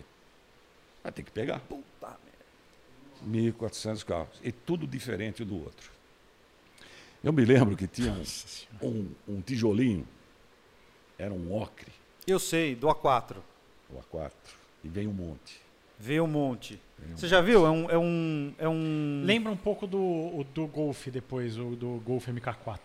Aquele- É, lembra. Lembra um pouco. Do eu sei MK4 qual. mexicano. É. Esse último eu vendi, Puta vida, mas é acho que horroroso. foi depois de um ano, um ano e meio. E tinha muito que era 1.8 aspirado e 1.8 turbo. É, E não veio 2.8 dessa cor, só vinha os, os 1.8. as- ah, Imagina a 4 1.8 aspirado. É, é, é, esse, esse, esse era um 2.8, porque o que, que aconteceu? Esse último ficou um ano e meio lá no Curtume, né, onde era a oficina da Audi. Né, esse carro e os ratos comeram até as borrachas, tudo desse carro. E, e não vendia, não, não tinha que, Cristo que Imagina. comprasse e aí, isso. Tudo bem, aí 1.8 você ainda tinha um argumento. É barato, cara, ah, beleza. E o O 2.8 dessa cor? Cara, aí apareceu uma procuradora da República, a doutora Luci. E essa senhora, ela queria comprar uma Mercedes, ela tinha um negócio com a Mercedes. Só que a Mercedes era quatro cilindros, uma C180, então eu tinha um preço que eu fazia da C180 com um, um automático seis cilindros. Né? E essa senhora, então, mandei dar uma geral no carro, bacana, botar lá na, Tira os na rua Colômbia, né? Sacode, põe erva cidreira, põe tudo. Botou o carro lá. Sal grosso. Essa mulher chegou, essa mulher chegou assim, ela tinha um, ela chegou assim imponente, ela tinha um, um quadriculado, querendo de bandeira de corrida, ela com a roupa dela, ela tinha um birote assim, querendo o, Sim, do, do, do, é, o Simpson, lá, a mulher do Simpson. Marge Simpson. A, a, a, o, o, o, o, óculos dela, um televisor de 58 polegadas, cara. Falei, pô, essa mulher não vai comprar isso, né? E chegou, não comprar isso. O carro era maravilhoso. Aí chegou lá, aí eu olhei e tal, mostrei o carro, isso, e piriri. Ela ficou olhando. E ela chegou assim para mim, bem firme, falou: ah, mas o senhor acha que eu sou cafona? É. Não. Eu falei, "Ô, o doutor, o problema é o seguinte, quem fosse do branco, se todo mundo gostasse do preto e vice-versa, todo mundo tem o gosto. Aí ela virou assim, eu sou cafona, não. Onde, aonde eu vou passar e falar assim, ah, a doutora Luci passando. aí." Só que eu fiquei com o encargo de dar sempre assistência para ela, furava o pneu, ela ligava e tal. Bom, Bom, ela te livrou de um problema bom, é, vai. Tá bom, valendo. e aí o seguinte, aí foram, aí foi um, um tempo de, de, de- de ajustes, né? De 1995, um tempo de ajustes. Foi quando meu pai comprou o A4 também. É, aí eu tive. Ele comprou em agosto de 95. É, Era agosto não. Era julho, julho de 95.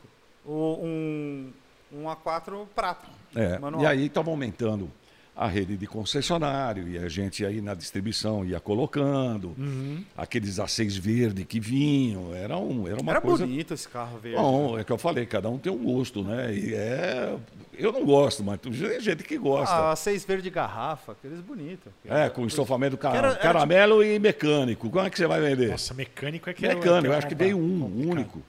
E quem pegou foi o Soca, nunca me esqueço dessa história, lá de, de Florianópolis. Recém, recém-nomeado, abriu uma loja e eu mandei o carro para ele. Falei, tenho aqui um filé pro teu showroom. Ninguém mais tem. Aí ele falou, cara, é que eu tô novo agora. Eu disse, não, eu ia devolver. Falei, dá para sua mãe. Daí ele deu para a mãe dele. Mas tinha muito disso, né? Tinha muito disso, de ter um automóvel. Ter automóvel. E a gente foi, começou, e começou a vir, começou a andar até o dia da, da- da- dos A3, que eram 1.6. O A3 1.6 era manco, não subia. Eu chegava em Belo Horizonte, não subia. De fato, não subia. Que ano era isso? É 90. 97 por aí. Me fala, me fala uma coisa, que eu perguntei isso pro, Ah, pro, Pro. Lothar, ele não lembrava, ele não sabia responder.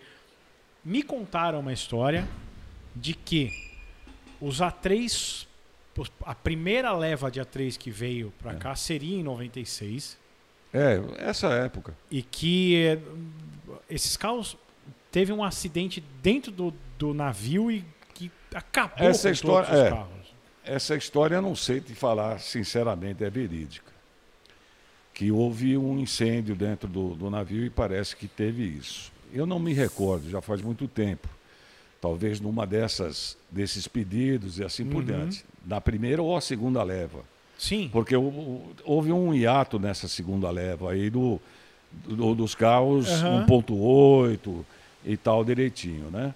Mas eu não sei te dizer. Não sei Entendi. de- corretamente se aconteceu. Eu, se aconteceu, as coisas eram tão dinâmicas, com o estoque que eu tinha, eu não ia me preocupar. Eu daria graças a Deus que afundasse o navio, que a situação estava difícil, né? Estava muito difícil. Não, mas aí eu- o A3 quando veio é isso. Então em vez de 1.6. vir 1.8, eles queriam trazer 1.6, Vem é 1.6, isso? vem 1.6. Os De- carros... Dos primeiros A3 que Os vieram. primeiros, os Eu primeiros não que lembro disso, eu não me lembro É, de ver Se A3 você vê 1.6. aquele, as fotos que eu te mandei, tem o treinamento do 1.6 aí, era 1.6.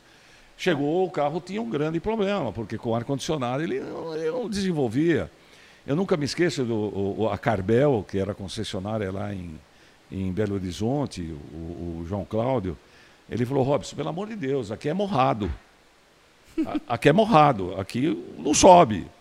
Aí foi então que começaram a vir 1.8, até chegar a produção do Nacional, que deve ter sido aí para 2001, 2002, eu já Sim, tinha sim. saído da, da- porque eu saí em 98 da cena, né? É, eu tive- 99. 99. Começou a É, eu fiz, na verdade, como estava dizendo para você, esse trabalho da, da, da fábrica, né? ou seja, do, do Golf e assim por diante, é, foi uma coisa bacana que eu desenvolvi lá e a gente, a parte comercial, a estrutura comercial.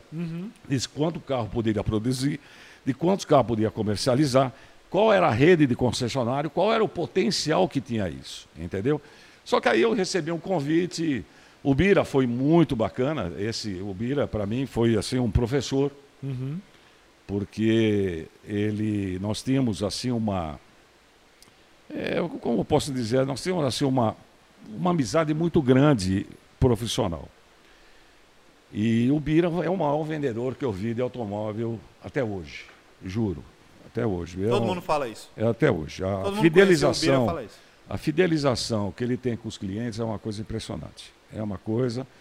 é, tanto é que os, ele entrou dentro da Rede Globo. Eu fui trabalhar com o pessoal da Rede Globo na Audi Rio. É, ele então é um camarada simples, um camarada muito inteligente, conhecedor do mercado, impressionante, impressionante. E é ele que estruturava.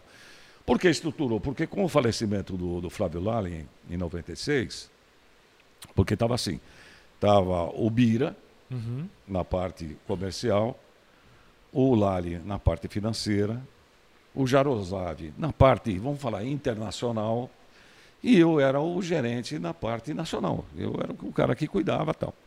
E o Bira, ele, ele chegava e ele, com essa clientela, ele vendia mais que a Carregar juntos, a Carregar da Vox.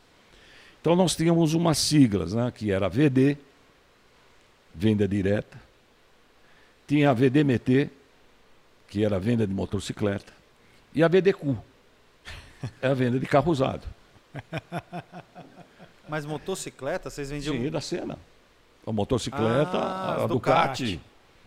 Cheguei a negociar. Vieram, acho que 30 ou 40 vieram Uhum. aqui para o Brasil. Tem até hoje, a 001 que estava lá.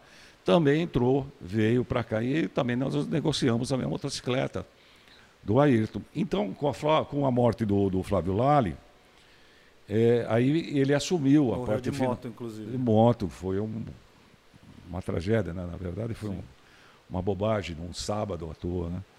E ele então assumiu a parte financeira também. E aí teve, aí veio outro professor, que eu posso falar nisso, eh, de marketing, né? Falando aqui estava o Cláudio, que foi o Léo.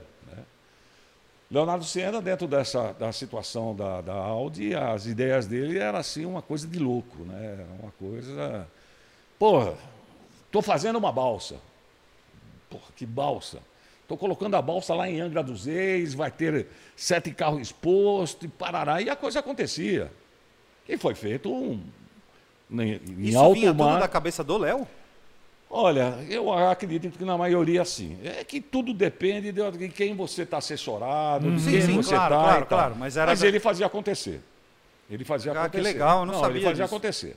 Porra, ele chegou, trouxeram o Avos, era um, um automóvel, que era uma. Pô, ele colocou no, no, no, na- na- na- na- no viaduto do chá. O Avos, para quem não lembra, é é só dar um Google aí, é um Audi que está, é, ele está até hoje lá no salão, é um conceito cromado. É um carro que fez É, até parte de algum exatamente. filme, se não me engano. Mas é, É, um, um- tem minia- eu tenho uma miniatura 1 por 18. Não, o Avos era, era, na época, era desenvolvido em conjunto com a NASA, não era? É, É um negócio coisas assim. muito louco.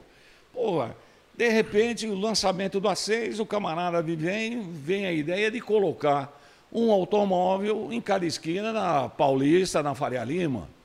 Em Um 98. stand, você passava assim, você via o carro lá de noite. Quando pô. saiu o novo. O novo. 98. É, é, não, o A6 antigo.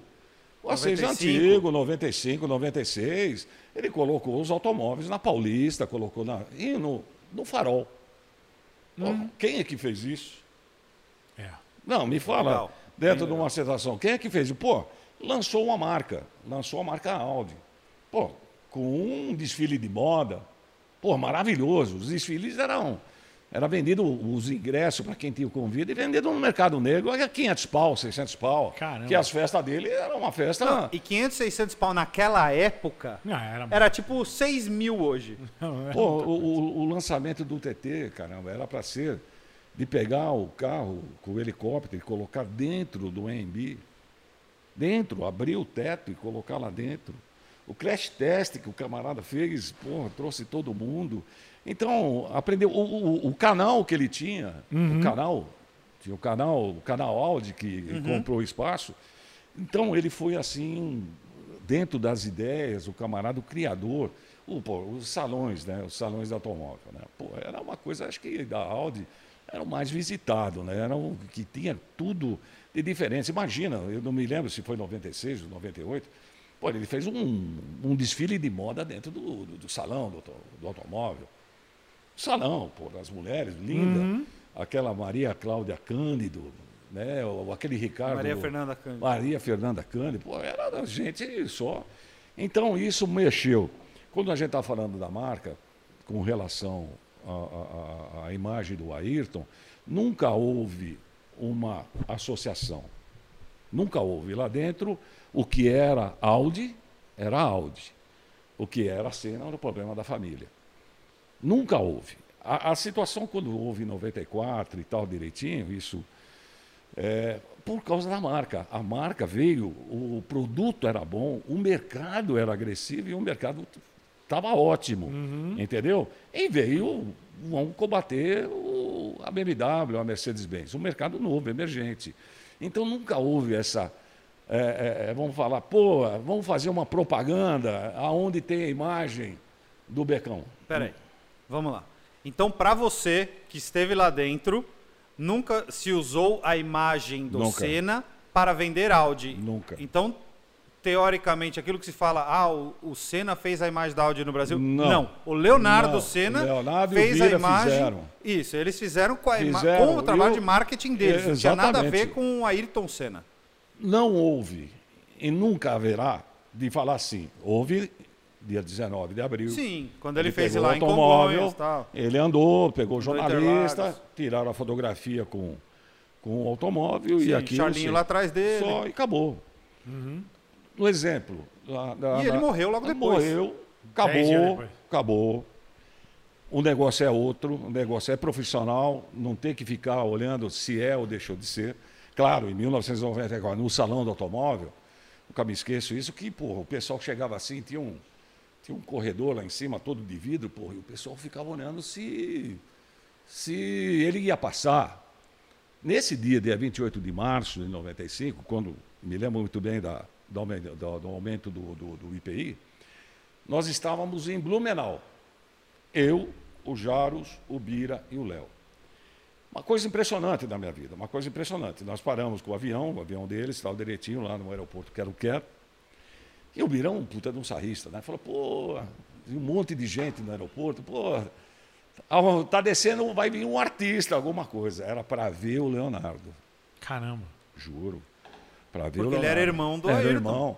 Você imagina, você chegando assim numa, numa concessionária, vamos falar, chegando na Caregá, vamos botar o exemplo ali no Burumbi, que a rua que chegava assim tinha uma duas filas de gente assim olhando para ver a imagem do Ayrton, que era do Léo. Quando nós entramos dentro da concessionária, devia ter umas 300 pessoas, ficou mudo. Ficou zero, assim, com aquele coisa.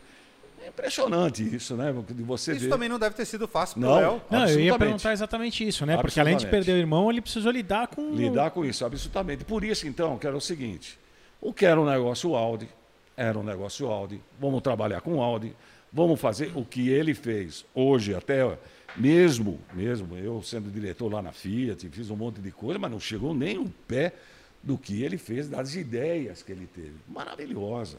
A revista.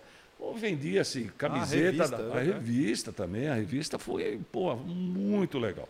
Então, chegou-se a, acho que em 90, quando eu fui para a Fiat, eu já estava mais ou menos na casa de 3 mil, 4 mil carros por, por ano vendido por lá. Sem contar depois que veio os nacionais aí, passaram de mais de 10 mil e assim por Ah, diante. eu me lembro que a Guarujá era a maior concessionária Audi de todas. Não resta dúvida. Por que ela simplesmente deixou de existir? Do dia para a noite. Fechou-se a Audi era- Guarujá. Abraço. O seu Viola, né, o pai do Fábio, do Hum. Fernando, do Nassim, era um camarada que Só uma fala visão, mais perto, senão... era uma visão excepcional. E ele, queira ou não queira também, ele era o maior concessionário Volkswagen. Uhum. Mesmo tendo a, a lei do Ferrari, ele também exportava para tudo quanto que era lado. E não foi nada diferente Exportava carro para outros estados. para outros é estados e tal, e a mesma coisa foi. E ele abriu a Audi aqui na, na Bandeirantes, um serviço personalizado, dava, quem comprava o carrinho, ele dava um anelzinho de, de, de, de Ih, pedra. Eu tinha um amigo que trabalhava lá, de vendedor, Felipe. Foi, foi, foi muito bacana, foi muito legal. Só que as coisas foram tomando um rumo, né? E quando se dá um passo maior que a perna, é um problema sério. Para mim, para mim, que eu trabalhei tanto na Volkswagen com eles, até visitando eles, e depois trabalhando aqui na Audi, junto com eles, é, a notícia, eu também fiquei estarrecido, porque era uma tremenda de uma estrutura, era um concessionário muito agressivo, muito agressivo. Mas tem um, um ditado que dinheiro não leva desaforo, né? E aí precisa ver o que aconteceu. E aí acabou com tudo que tinha. É porque é, é, é, eu te, te perguntei porque para mim é uma incógnita. Todo tinha propaganda na própria revista da Audi. Guarujá Veículos, o maior vendedor de Audi pelo segundo ano consecutivo, pelo terceiro ano consecutivo. Aí, do dia para noite, a concessionária Foi. que era a maior concessionária do Brasil fechou, não existe mais. Eu achei que eles tinham brigado com, com, com, com o Bira, com, com Hum, não, o Léo. não houve nada, falado, não. ah, aconteceu. Por isso que eu estou te perguntando o que, que aconteceu. Foi, foi um problema não. Administrativo mesmo. Não, problema administrativo. Ao contrário, não foi o problema da Audi, não. Ao contrário, ele sempre foi uns grandes parceiros. Uhum. Por exemplo, esse verdinho, carrinho verde, aquele coisa, pô, Fábio, me ajuda. E ele sempre foi um parceiro. Só que ele tinha o seguinte, ele tinha, além de do, do- do- dos clientes dele, ele tinha muito o mercado paralelo, né? Ele vendia muito para o paralelo. E isso era muito ruim. Na época era muito ruim, porque não era o cara que voltava para a concessionária, é aquelas coisas todas, né? Mas eu fiquei muito, vamos falar, estarrecido com essa história dele ter caído, como a da Vox, né? Se lembra da, da, da Vox aqui? Sim, Mas a aí- da Vox aí deu um problema com a Volkswagen, né? Isso, aí, a da Vox aí- eu vivi lá dentro. É. Eu, vi, eu vivi esse problema lá dentro com eles. É engraçado, porque meu pai estava conversando com eles lá e eu me lembro de ir lá dentro e, e de ouvir. E é por isso que eu te perguntei dessa história dos carros, porque eu me lembro de ouvir do, do gerente da Davox, eu não vou lembrar o nome dele, tinha um cabelinho divididinho assim, um bigodinho, não vou lembrar o nome dele. É, e ele falar assim, ele falou, cara, eu tô cansado da, da Volkswagen me enfiar carro aqui.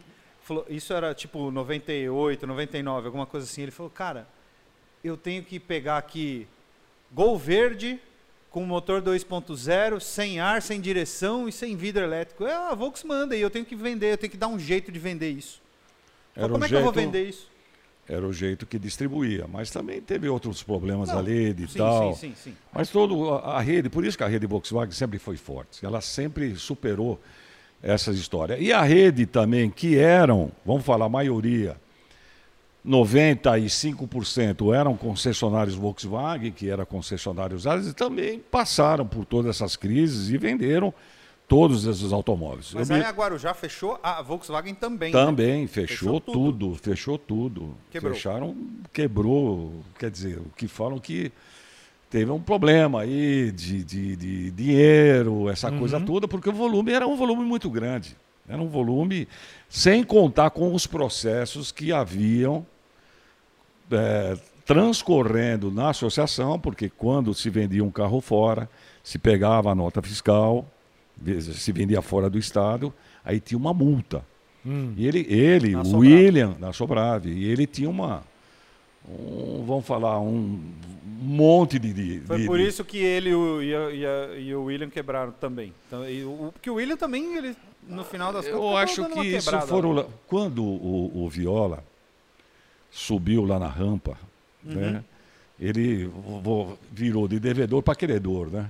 Então foi ele que conseguiu, queira ou não queira, fazer o lobby para derrubar essa história do Roberto Ferrari, essa lei 6264, parece que era isso, 6064, de derrubar essa história e abrir o mercado para todo mundo. E eu não sei, o- então ele que estava devendo lá, uh, chegou não estava devendo mais, que é a lei.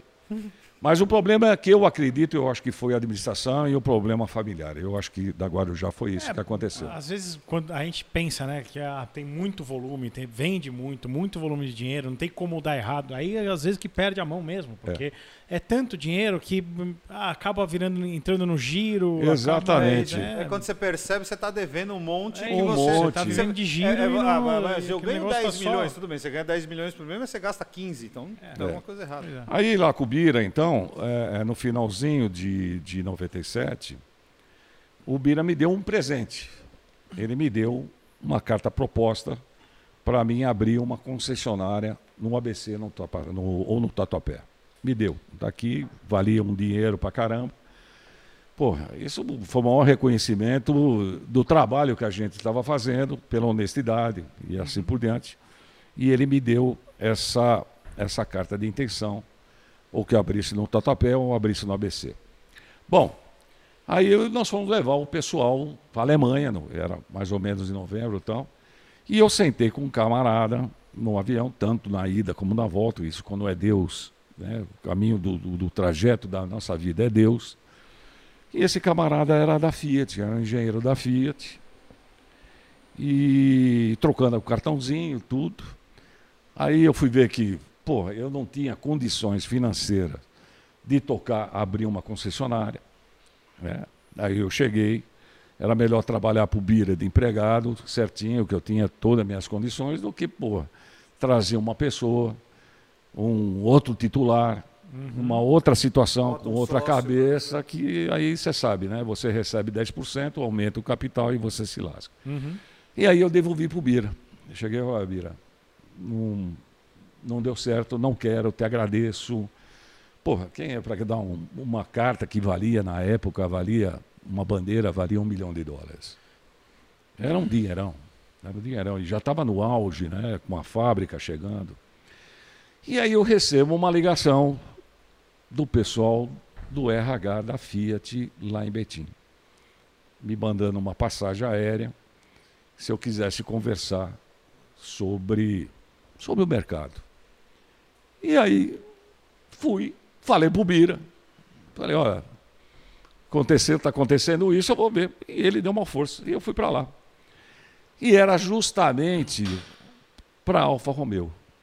Precisava de um cara para Alfa Romeo. Primeiro, a Alfa Romeo, naquelas duas vindas que vieram para cá, sempre foi um fracasso tremendo.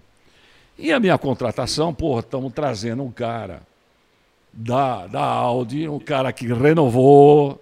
Não era eu, quem renovou foi tudo a marca, foi o, o marketing que foi feito. Eu simplesmente direcionei o que era um negócio de venda, né?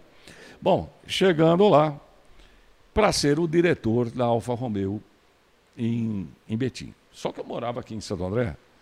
Aí eu negociei, fiz uma boa negociada. O meu escritório, então, era aqui na Avenida Paulista e tinha o escritório lá em Betim. A parte eh, operacional ficava lá em Betim e a parte Ficava no prédio da Fiat aqui. da prédio da Fiat e a parte de vendas no segundo andar aqui da Paulista.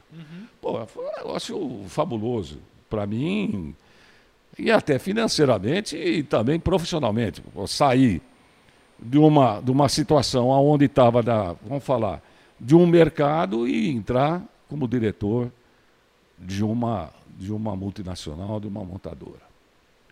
Muito louco. Muito louco. É um negócio assim, muito doido. Bom, E que ano foi isso? Que você foi para a Alfa? janeiro de 98. Janeiro de 98. Exatamente janeiro de 98. Bom, Que trazia-se. Estava começando a trazer um 56. Não, Não, eu, eu tinha ido para Turim nessa, nessa ida aí para a Alemanha e tinha visto no, salão do automóvel, eu tinha visto a 156. Uhum. Porra, bonito e tal, mas eu não chegava, não tinha consideração de você falar, porra, é uma BMW ou é um Audi.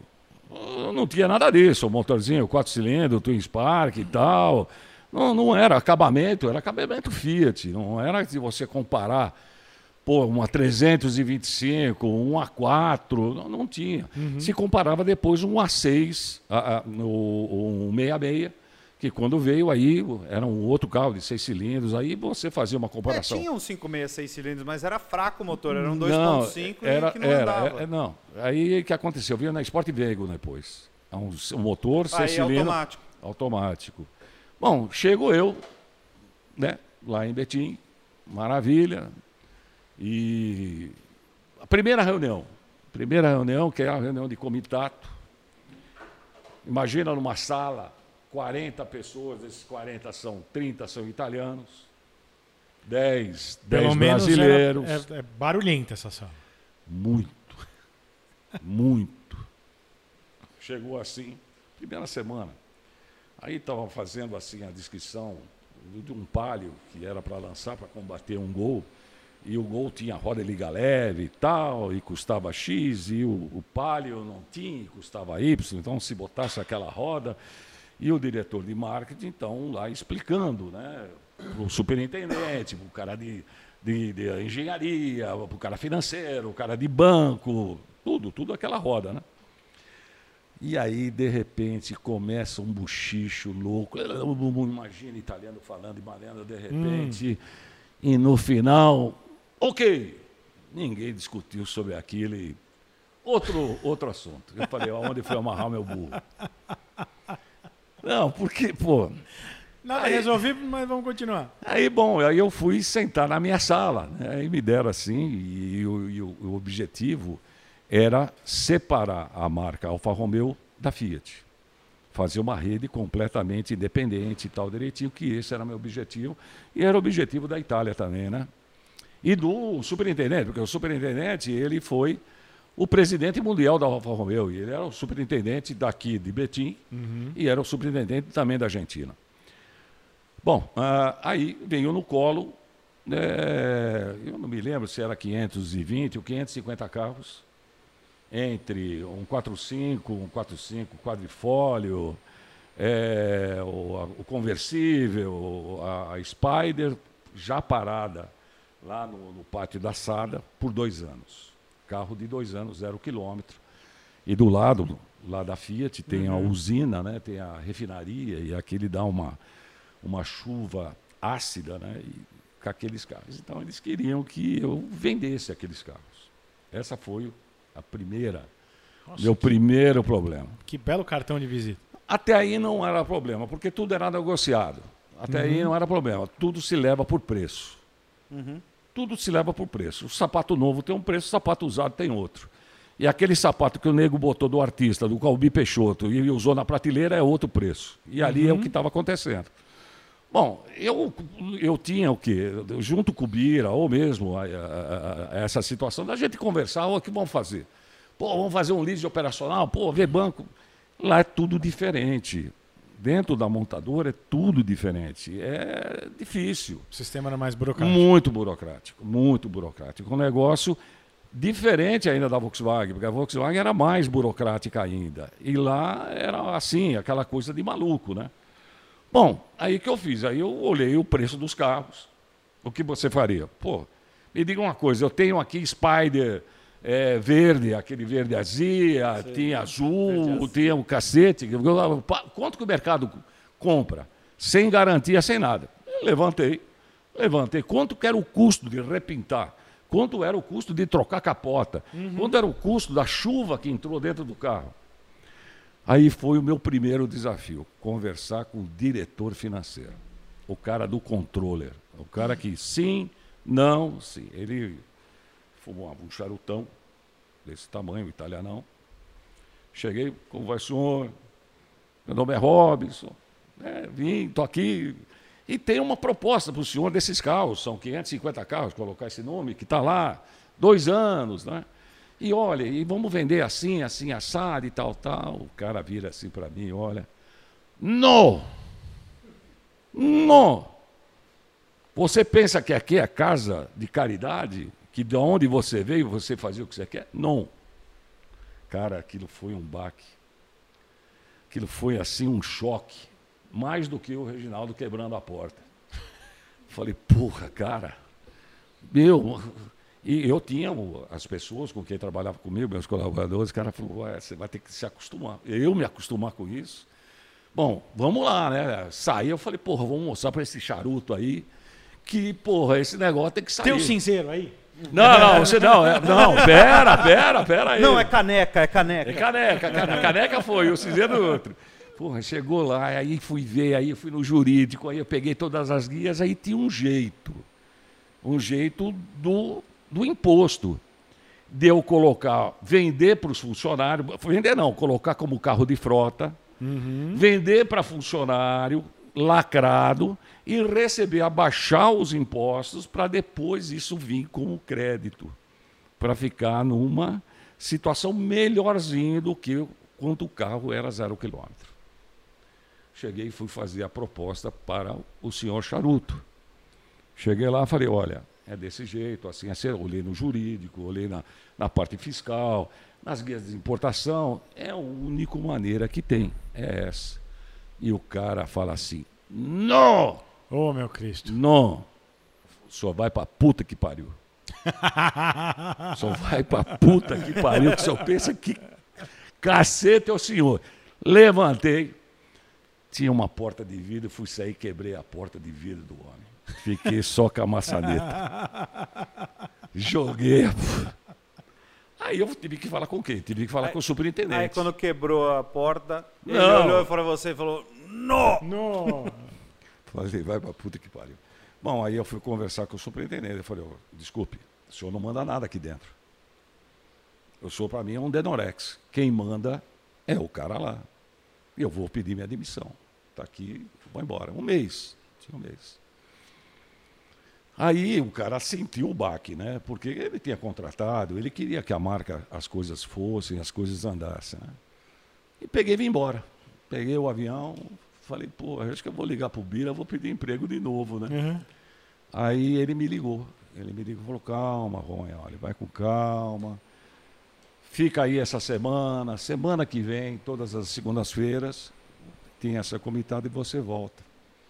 Chegou lá na, nessa, nessa reunião, esse comitato, ele sentou e, e, esse superintendente era um cara gélido.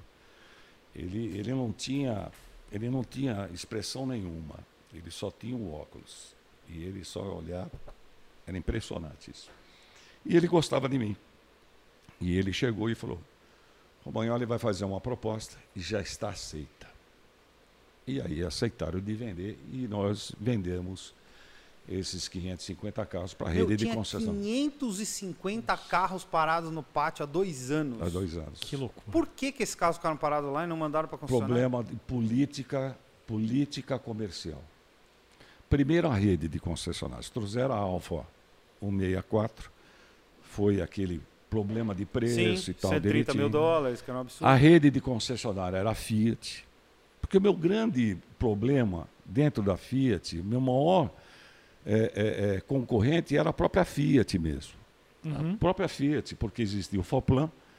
E quando eu ia faturar uma Alfa 66, era valor de 10 Palio, 10, 10 Uno. Então, eles queriam um volume, eles queriam um market share. E era um grande problema. Era Porra, eu ia tirar o dinheiro do concessionário para faturar o carro e eles então metiam 10, 12, 15 carros no valor desse, desse automóvel da Alfa 66. Né? Uhum. Então, esse, esse foi o problema dos 550 carros. Esse foi um. E aí vendeu tudo. Colocaram na frota para os gerentes e tal. É, venderam a rede de concessionário, vendeu todos os carros. Em 10 dias vendeu todos esses carros. Em 10 dias. Caramba. 10 dias. Por causa do sapato. Tudo uhum. tem um preço. E foi embora. Bom, aí o segundo desafio, separar a marca Alfa Romeo da, da, Fiat. da Fiat. E a rede era persistente. Eles eram, vamos falar, hum, eles estavam mais voltados, claro, ao negócio que está dinheiro do que você vender a Alfa Romeo, diferente que foi da Audi. Muito diferente. Os caras da Audi, os titulares pegaram mesmo e fizeram as coisas acontecerem. Mas como a rede é muito varejista, para eles era um negócio separar. E eu entrei com um projeto de separação e tal, e estava conseguindo. estava conseguindo. Veio a Alfa 56, a gente conseguiu separar várias concessionárias aqui de, de, com a marca Alfa Romeo, com logotipia, totem, é, treinamento, tudo separado e estava dando certo, até quando chegou fevereiro, acho que de 99, teve um, aquele problema do dólar, teve um problema do, do, do russo, do chinês, Uhum. e aí o dólar estourou, e aí então deu mais outro problema com o carro em estoque. Mas tudo bem, a gente foi colocando devagarzinho. Bom, até, até que quando foi, acho que junho, julho, eu zerei o, o estoque.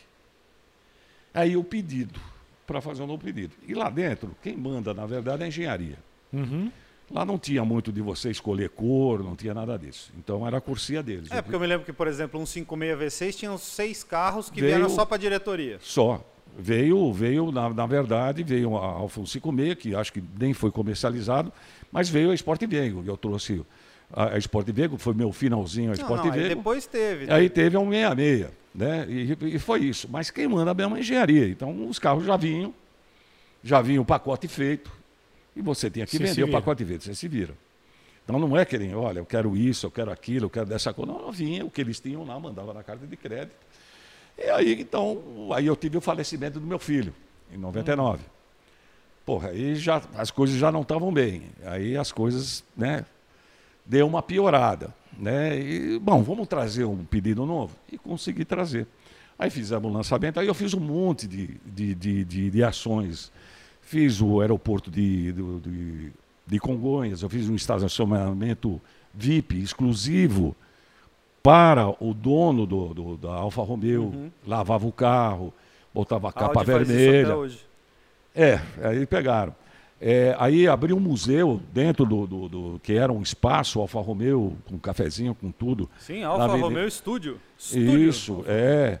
Aí Estúdio Alfa. é, patrocinei o Teatro Alfa por um ano, Campos de Jordão. É, então a gente não tinha dinheiro, eu não sei de onde arrumava. Eu mandava a conta, alguém pagava. Porque não tinha, não tinha Bud. Aí chegava Uhum. o diretor financeiro toda vez chegava e falava, não, Não, não, não, não, não. Esse daí depois foi embora e tal. Bom, mas na verdade, aí a- a- a- eu acho que o Razelli, nesse ponto que era o, o superintendente, ele, como ele gostava da marca, e tirava verba de propaganda, tirava verba de publicidade e colocava dentro do coisa. Então dava, pô, você vê uma coisa, eu fiz uma corrida. Eu trouxe eh, os carros antigos, acho que foram 40 ou 50 carros antigos. Uma coisa que ninguém fez, trazer esses carros e na pista de teste, fazer um, um rally dentro da pista. Os caras pensavam que era só para demonstrar, pô, o carro é 200 por hora, com um bombeiro, aí deu uma confusão. Eu, sabendo que ia dar merda na frente, coloquei o nome de engenheiro Coda, né? Eu sabia que o cara ia me encher o saco, então botei a prova do engenheiro Coda. Pô, era bacana pra caramba. E esses clubes sempre gostaram, foram muito unidos, né? Então, eu via que peças era caríssima, as peças, um, um exemplo de, um, de uma, um, escapamento de uma Alfa 64, e aquela parte de baixo o, o- do Tempra servia o, o, o, a frição lá, o desembraio lá, de- coisa de velho, hein, desembraio. Também servia, né? Então, quer dizer, e por meio dessas, por meio deles a gente divulgava. Eu não podia divulgar dentro da fábrica, falar, pô, troca do que comprar o escapamento, põe esse que você faz. Mas isso era bom porque mantinha. Mantinha, não. Mantinha e outra, e todos os carros que vendia, eu mandava fazer uma carteira, tinha uma carteira. Então, todos eles recebiam. O nosso marketing eh, era muito pessoal. Né? Uhum. E eu vendia muito acessório. Nesses salões de automóvel, vendia muito acessório, camiseta, relógio, bolsa. Porque é uma marca Boné. absolutamente Boné. amada por quem gosta de Isso, carro. é isso. É diferente, né? diferente, né? muito. E, tinha, e era uma coisa consistente. E aí, quando foi junho, julho de 99, depois a- do falecimento do, do meu filho, aí o Razelli saiu. Ele saiu, ele saiu da empresa. Então, aquele, aquele suporte que eu tinha, Já ele, não tinha mais. ele caiu. E aí, claro que as coisas são os acionistas. Lá é dinheiro. Lá eles querem ver se você tá quanto tem de custo de pátio, quanto tem de custo de venda. Aí as concessionárias também, a rede de concessionárias, como são eh, extremamente varejistas, né? E as coisas não tomaram aquele rumo, mais uma vez, não tomaram aquele rumo. E, e todo a- a- a- o jornalista, toda a parte que adorava, tudo que você tem em termos do automóvel sempre foi positivo. Sim, sim. Uhum. Mas o grande problema foi essa história de estar junto o Fiat e estar junto com o Alfa É, Romeo. tanto que a que Alfa até durou até 2004, 2005 aqui, É, e eu- aí é, morreu de vez. É, eu abri na Gabriel Monteiro da Silva, fiz uma Eu coisa lembro. Não, o separada. estúdio Alfa lá. É, eu fiz o estúdio.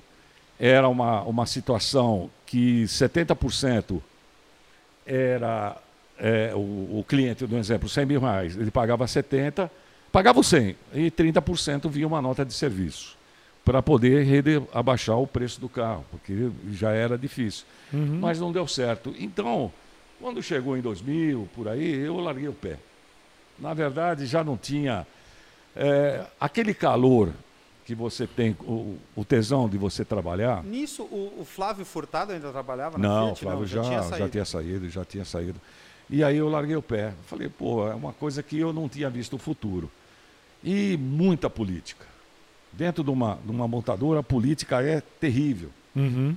né? se você toma um copo, você precisa ver se não tem um escorpião embaixo dele. Não, deve ser por isso, inclusive, que a Audi não deu certo quando a Volks tentou trazer lá no comecinho dos anos 90. Não, não, não. Isso, isso foi um problema de, de, de rede de concessionário. Talvez não a parte interna, porque a parte interna também não, não quis se. Não era separado. O cara de vendas vendia Gol, vendia Paraty, Santana, e esse negócio de Audi era dor de cabeça. Diferente do negócio em si. Era o dinheiro, era diferente. Tá. Né? Na Alfa era outra é, coisa. E na, na Fiat não, era um conjunto, era um bolo só. E, mas teve bastante frutos, teve bastante carro. Vendemos 2.260 carros, pô. Caramba. É, nesses dois anos, três anos, 2000 e, e quase 2.300 carros. Então, foi um volume bom, foi um, um volume maravilhoso. Eu me sinto até realizado de, de ter feito e ter brigado lá dentro tanto para as coisas acontecerem. Só que, normalmente, você sozinho não faz uma casa, né, velho? Então, Não. Bom, e aí saí da, da Alfa Romeo. E aí passou de 2001 até 2005. a- primeiro abri aquele lavalento, aquele serviço, um serviço dentro do aeroporto de Congonhas. Uhum. Também foi legal. Aí eu trabalhei com o pessoal da Audi Rio, que era o pessoal da Globo lá na, no Rio de Janeiro. Uhum. Trabalhei na Santa Emília, que era todos os concessionários Audi, lá em Ribeirão. E fui trabalhar em 2005 com a Volvo. Abri a Volvo, que é a Premier, em Blumenau. Fiquei lá, fizemos, infelizmente não deu certo, porque eh, o titular também lá, como ele era BMW. E era uma época de Volvo meio ruim de, de carro, né? De 2005, 2004. Era uma. Tinha era um- aquele T5, né? Era- É, então eram uns produtos meio fortes. Mas né? Vendia, umas porque o alemão gosta. Que carro que tinha da Volvo nessa Ah, é, época? sim, tinha, tinha, Tinha o V- T5, V40. Ah, o é, V40, tinha o os- V60, tinha É. esse T5, o T5 Sim, era sim, T5 sim. o nome. É, tinha. Mas já tinha vendido, tinha um, um mercado. Uhum. É que é aquele negócio, a montadora quis já fazer o pedido inicial. E já veio com um, monte de carro. E o titular chegou lá e veio aqui na Ford, porque já era da Ford, e aí largou o É, negócio. então, o problema era esse. O problema foi que a Volvo era Ford nessa Era, época. era. Fudeu. Bom, concluído, fui para Kia, Uhum. 2006. no Gandini. Que foi uma época que a Kia já tava... Come... tava... Não, não, não, não, não. Vendia mil e poucos carros no ano. É mesmo? 50 e 52 concessionários, quando entrei, acho que foi maio de, de 2006. 50 e poucos concessionários, a maioria ainda era daqueles que trabalhavam com diesel, trabalhavam com a besta. E eu conheci muito o Zé, né, que quando eu era representante da Volkswagen, eu visitava Salto, né, que ele tinha a concessionária de Salto e tal. Mas eu nunca tinha pensado de trabalhar na Kia. Nunca pensei. E um outro amigo meu que estava lá, pô, tem aqui uma vaga de, de representantes e tal. Poxa vida, vou lá ver, né? Estava nessa história. E fui lá. E nisso, quando eu cheguei, encontrei o Zé, o Zé Gandina, né? Tomando café. Pô, o que você está fazendo aqui e tal? Me levou lá para a sala e aí me nomeou como gerente de rede de concessionário. Pois é, eu tenho experiência, mas não tenho o briefing na coisa, né? Não, e tal, e tal. E deu muito certo, deu muito certo. Nós tiramos aí, abaixamos a rede para 28 concessionários. Desses 28, quando eu saí em setembro para vir para Iveco, deixamos com 106. Caramba. É, o, o 50 mil carros no ano. 50 mil, imagina, no primeiro mês. Um, 50 mil Kias em um ano? Em um ano. Meu Deus do céu. Eu acho que foi 2011 ou 2009. Quando eu saí, já estava em torno de 30 mil carros. Caceta, ele falou. Ele... Já estava. A rede. Ele tinha falado 18 mil carros, sei lá. Ah, não, é, eu ouvi aqui, mas não, não, é muito mais. Aí veio. Aí veio o Novo Sorrento, aí veio o Picanto, aí veio uhum. o Cerato, aí o veio. Show Veio um monte não, de automóveis. É 2011, não, e a rede, a rede que a gente constituiu, uma rede forte, muito forte. Na verdade, saíram todos aqueles que trabalhavam. Por exemplo, é, vamos falar, o, o, o, o pessoal do Altstar, o, o, o, Baida, é, Stern. O, o Stern, só coisa grande mesmo. Foi muito uhum. profissional. Muito profissional. Então, nossa, eu me lembro, eu não me lembro se era 2007, alguma coisa, quando nós chegamos no patamar de mil carros no mês. Pô, ele fez um churrasco, fez tudo e tal. E eu fiquei lá na Kia até setembro de 2009, quando, é, também por uma discussão, uma, uma história lá, é, eu fui para Iveco. Eu fui para Belo Horizonte em setembro de uma de um, eu fui para lá, para Iveco, que fui trabalhar com caminhões. Uma outro coisa, mundo. Outro mundo. Outro mundo. Uma coisa de outra. Com, esqueça o que é automóvel, é um tipo de relacionamento com o cliente, o tipo de nicho, assistência técnica, o tipo de peças, garantia, aonde você vai atacar, qual é a tonelagem que você vem, vê o cara, ah, eu quero comprar o um caminhão, qual, o que o senhor faz? Ah, eu tenho um negócio de terra, então é esse daqui muito grande. Cara, que maluquice, né? Muito grande. É, porque passa, passa a não ser mais um, uma compra de um automóvel por, pelo lado é emocional. Necessidade, é, né? é, exatamente. É total eu, eu não tinha, eu não tinha esse, esse expertise, né? E aí eu tinha, foram sete concessionárias Iveco no estado de Minas, duas em Yamaha e uma Fiat em Itabira. Então eu cuidava de dez concessionárias. Uhum cuidava de três, de três minas, duas CSN e uma MMX. Eu tinha uma concessionária dentro dessas minas, lá em. É, como chama mesmo?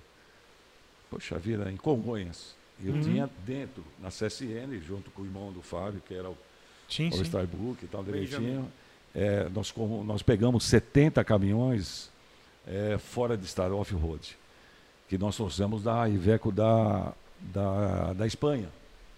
E era caminhões enormes, aqueles basculantes e tal. Só que dentro do contrato, 363 dias por ano tinha que trabalhar 24 horas.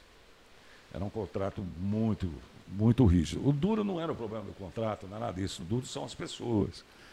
Como você consegue. Ah, no, é, dia -dia... no carnaval, no feriado, só parava no Natal e no no primeiro do ano. Eu vendia em torno de 250, 200 caminhões por mês. Para você ter uma ideia. Caramba. Era o maior concessionário Iveco da América Latina. Tanto em espaço como de volume. Só que tinha um grande problema nesse número. Que aí eu sempre bati isso, né? O, o problema não era o varejo, não era o cara, né? No exemplo de uma Mercedes-Benz, talvez um, da Ford, né? Que o cara chegava, não, ele Desses 250 carros, vamos falar, 10%, 12% era o cara do balcão. E o restante era tudo ICMS, era tudo venda direta. Hum. Era tudo venda direta. E isso sempre me preocupou. Porque eu tinha feito uma previsão, que essa previsão era um negócio que se realizou depois que eu saí em 2014. Por exemplo, eu, eu vendia é, é, se a gente falar o contexto geral, 30% do volume da fábrica. 30% do volume da fábrica, eu tinha um market share de 20%. E de repente eu vou falar, não, vamos vender mais, sei lá, 27 mil carros, vamos vender 15 mil. E o que aconteceu depois, né?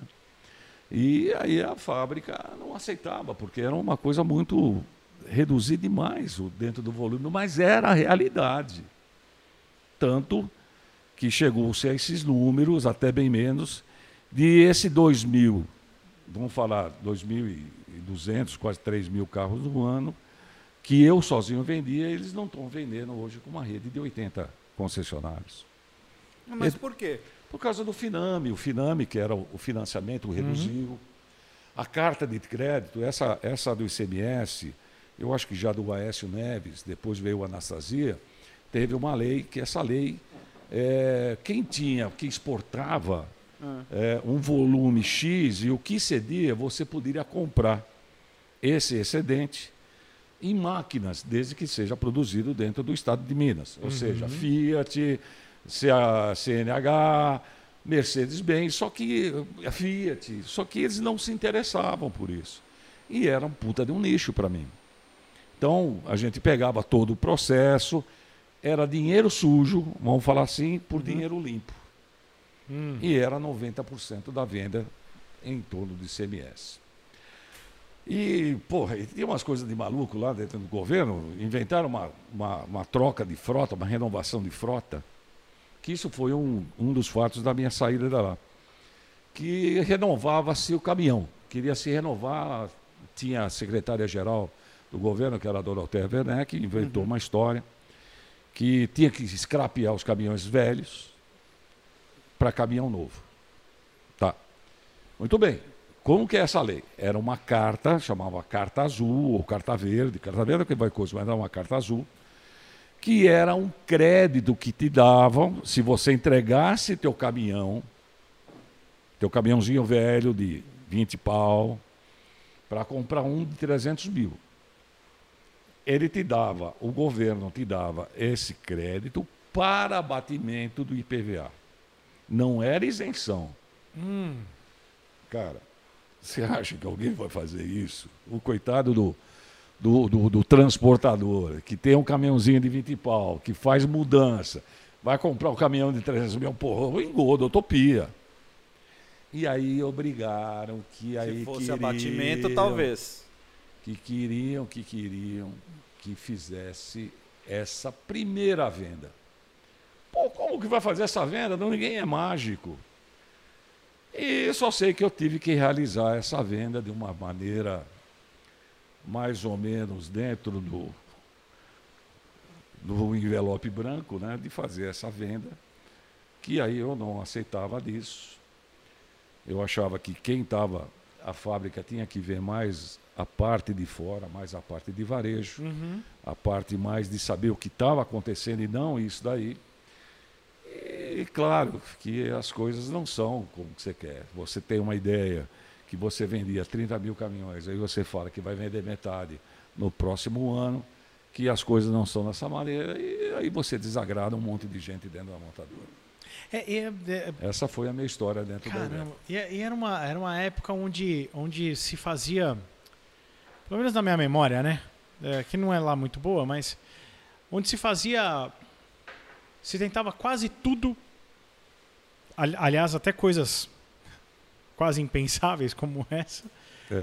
para que se aumentasse o consumo. Né? É tipo é... cash for clunkers nos Estados é. Unidos. E é, e, é, e é artificial, né?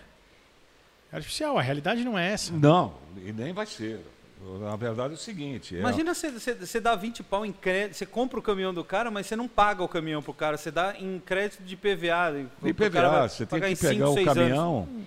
Até que eu te mandei para você, tem uma reportagem disso daí.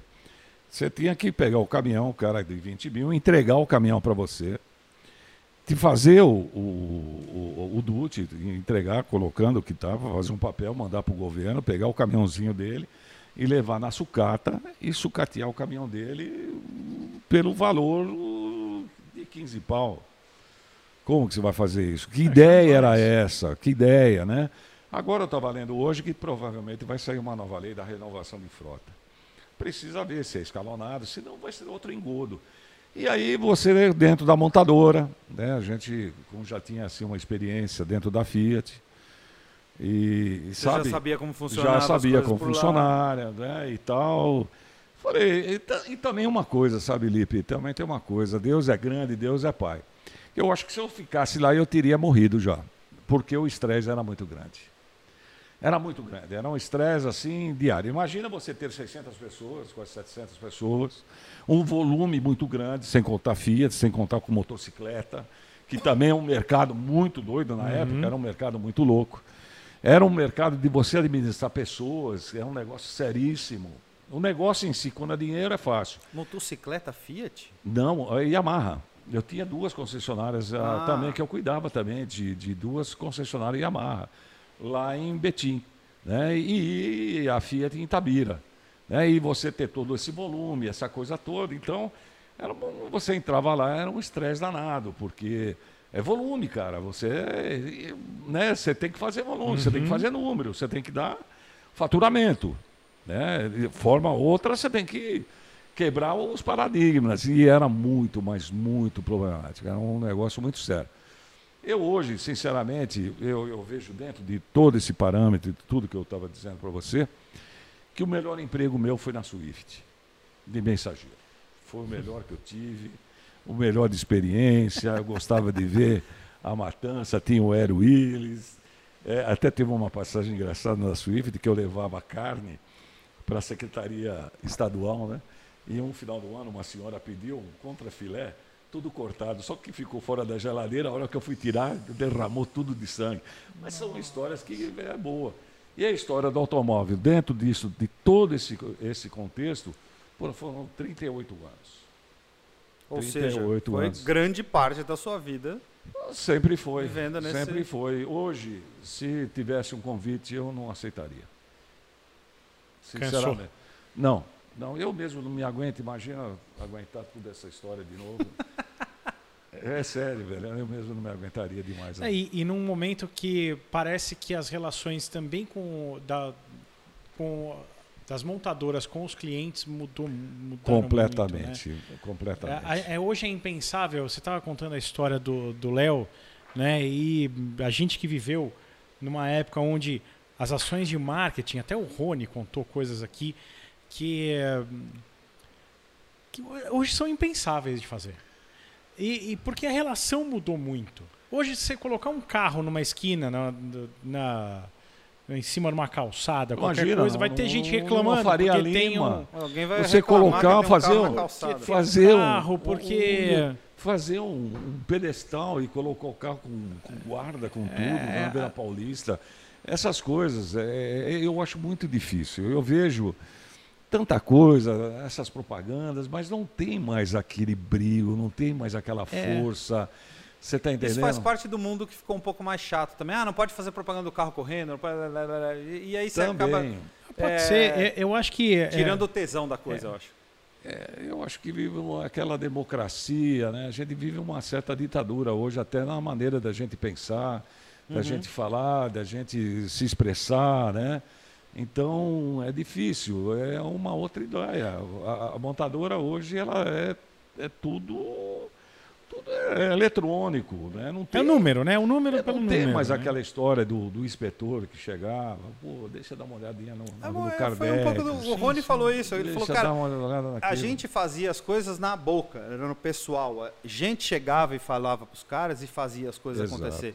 Hoje em dia, não sei o É, que eu, eu, eu acredito, e talvez por ter vivido, né? Nós termos vivido essa mudança toda, é, o lado lúdico ficou, ficou renegado, né? É renegado e hoje ele não vale nada, né?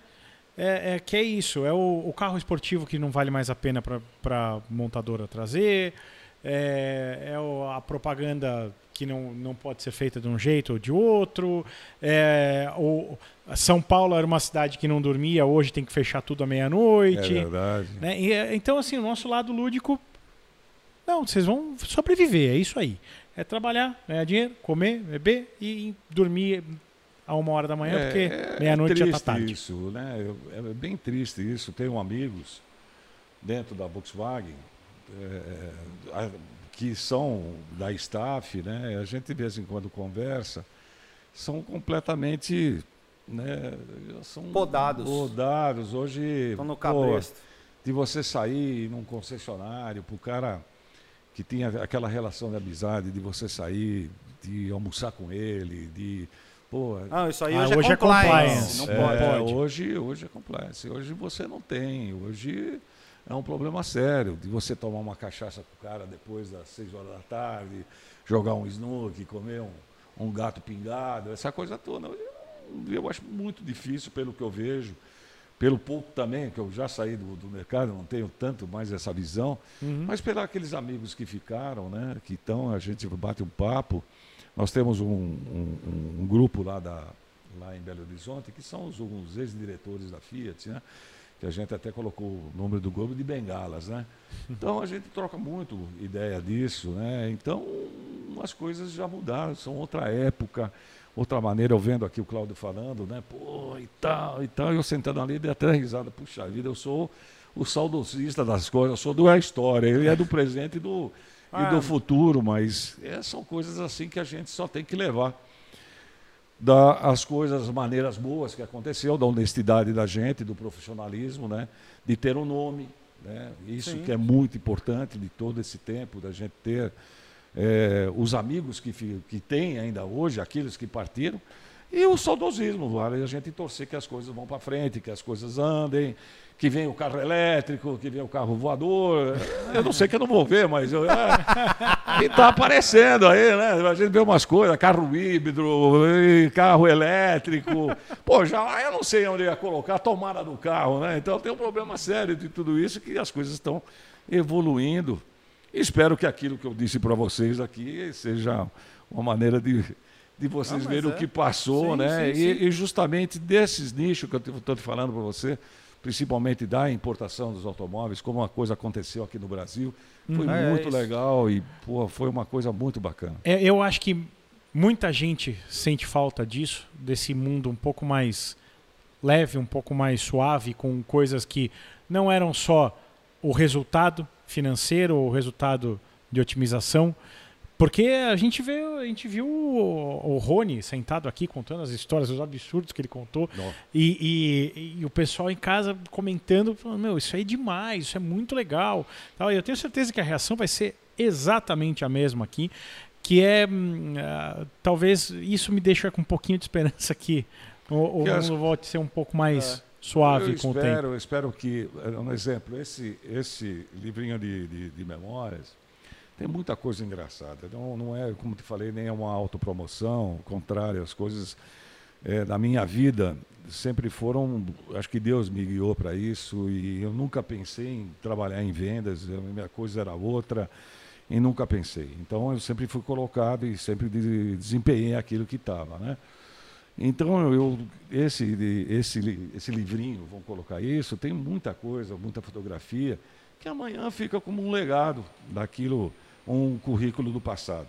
Né? Porque não um currículo Quando, passado. quando ele estiver pronto, você manda um gente. a gente Já vai- tem data já lançamento? bota- Rapaz, eu sou meio vagabundo nesse ponto de escrever, mas já está praticamente 90%. Então, tem uma editora aí que a gente está conversando, tem que fazer a diagramação, já está fazendo, já foi feito todo a, a- a- a- Diagramação. a diagramação dele e tal, direitinho, está muito legalzinho. Muito bom. É, As histórias, as histórias, essa que te contei, que eu bati com o carro, tem muitas histórias boas, tem muitas histórias que não vai delongar aqui, acho que seis Não, horas. mas da nem conta, também não vamos estragar o livro, pô. Não, não, não, tem muita coisa boa. Que não é nem para vender nada disso. Isso é uma lembrança que eu vou deixar para os amigos que compartilharam da história, vai dar muita risada com isso. Sensacional. Eu tô doido pra ler. Eu Juro também. por Deus que eu tô doido pra ler. Logo, logo, logo. Se Deus quiser, eu acho que até setembro por aí está pronto. Vai tá Muito tudo, bom. né, Robson, tá dentro. muito obrigado pela tua presença aqui. Para mim foi sensacional você estar aqui, você contar essas histórias de novo. É, a gente parece repetitivo, mas é muito legal a gente ouvir essas histórias de vocês que viveram essas histórias, estiveram lá e que melhor, ainda estão aqui todos bem de saúde para poder vir aqui contar essas histórias para gente. Bacana. Porque essa é a nossa ideia. A nossa ideia é tentar mostrar para as pessoas como foi. Felipe, eu agradeço. É legal demais. Eu só tenho a agradecer. De agradecer pela confiança, do carinho do teu pai, do Luto e vocês. Da oportunidade da gente conversar, bater esse papo e tomara que, como o Paulinho falou, que isso sirva de uma história de amanhã e né, alguém veja e, e consegue conceber Com essa certeza. história do automóvel. Com certeza, certeza. sim. Olha, eu não tenho nem palavras. Muito obrigado. Favor, obrigado de verdade. Eu tenho certeza que o pessoal que está assistindo tá tão maravilhado quanto eu, quanto o Lipe, enfim. Muito obrigado, Robson. Obrigado Muito obrigado. Eu, 10. eu só quero também deixar um abração para todo esse pessoal, todos esses meus amigos que compartilharam. né? Minha família, que também, a gente perde a família nessa história, né? Também é um negócio complicado. Mas agradeço de coração, muito obrigado, viu? Obrigado, Obrigado você. a você. Obrigado demais. E obrigado a vocês todos que assistiram também. Se você curtiu, dá like aí, compartilha com seus amigos, foi legal demais. É verdade. Demais. Só agradecimento rápido aos nossos parceiros, The Garage, thegarage.com.br e BetMais, betmais.com. Entra lá, faz a apostinha. Se quiser comprar um carro, carro bem legal, carro antigo, carro raro, aqui no thegarage.com.br. É aí. isso aí. Valeu. Valeu demais. Obrigado. Obrigado, obrigado. Valeu.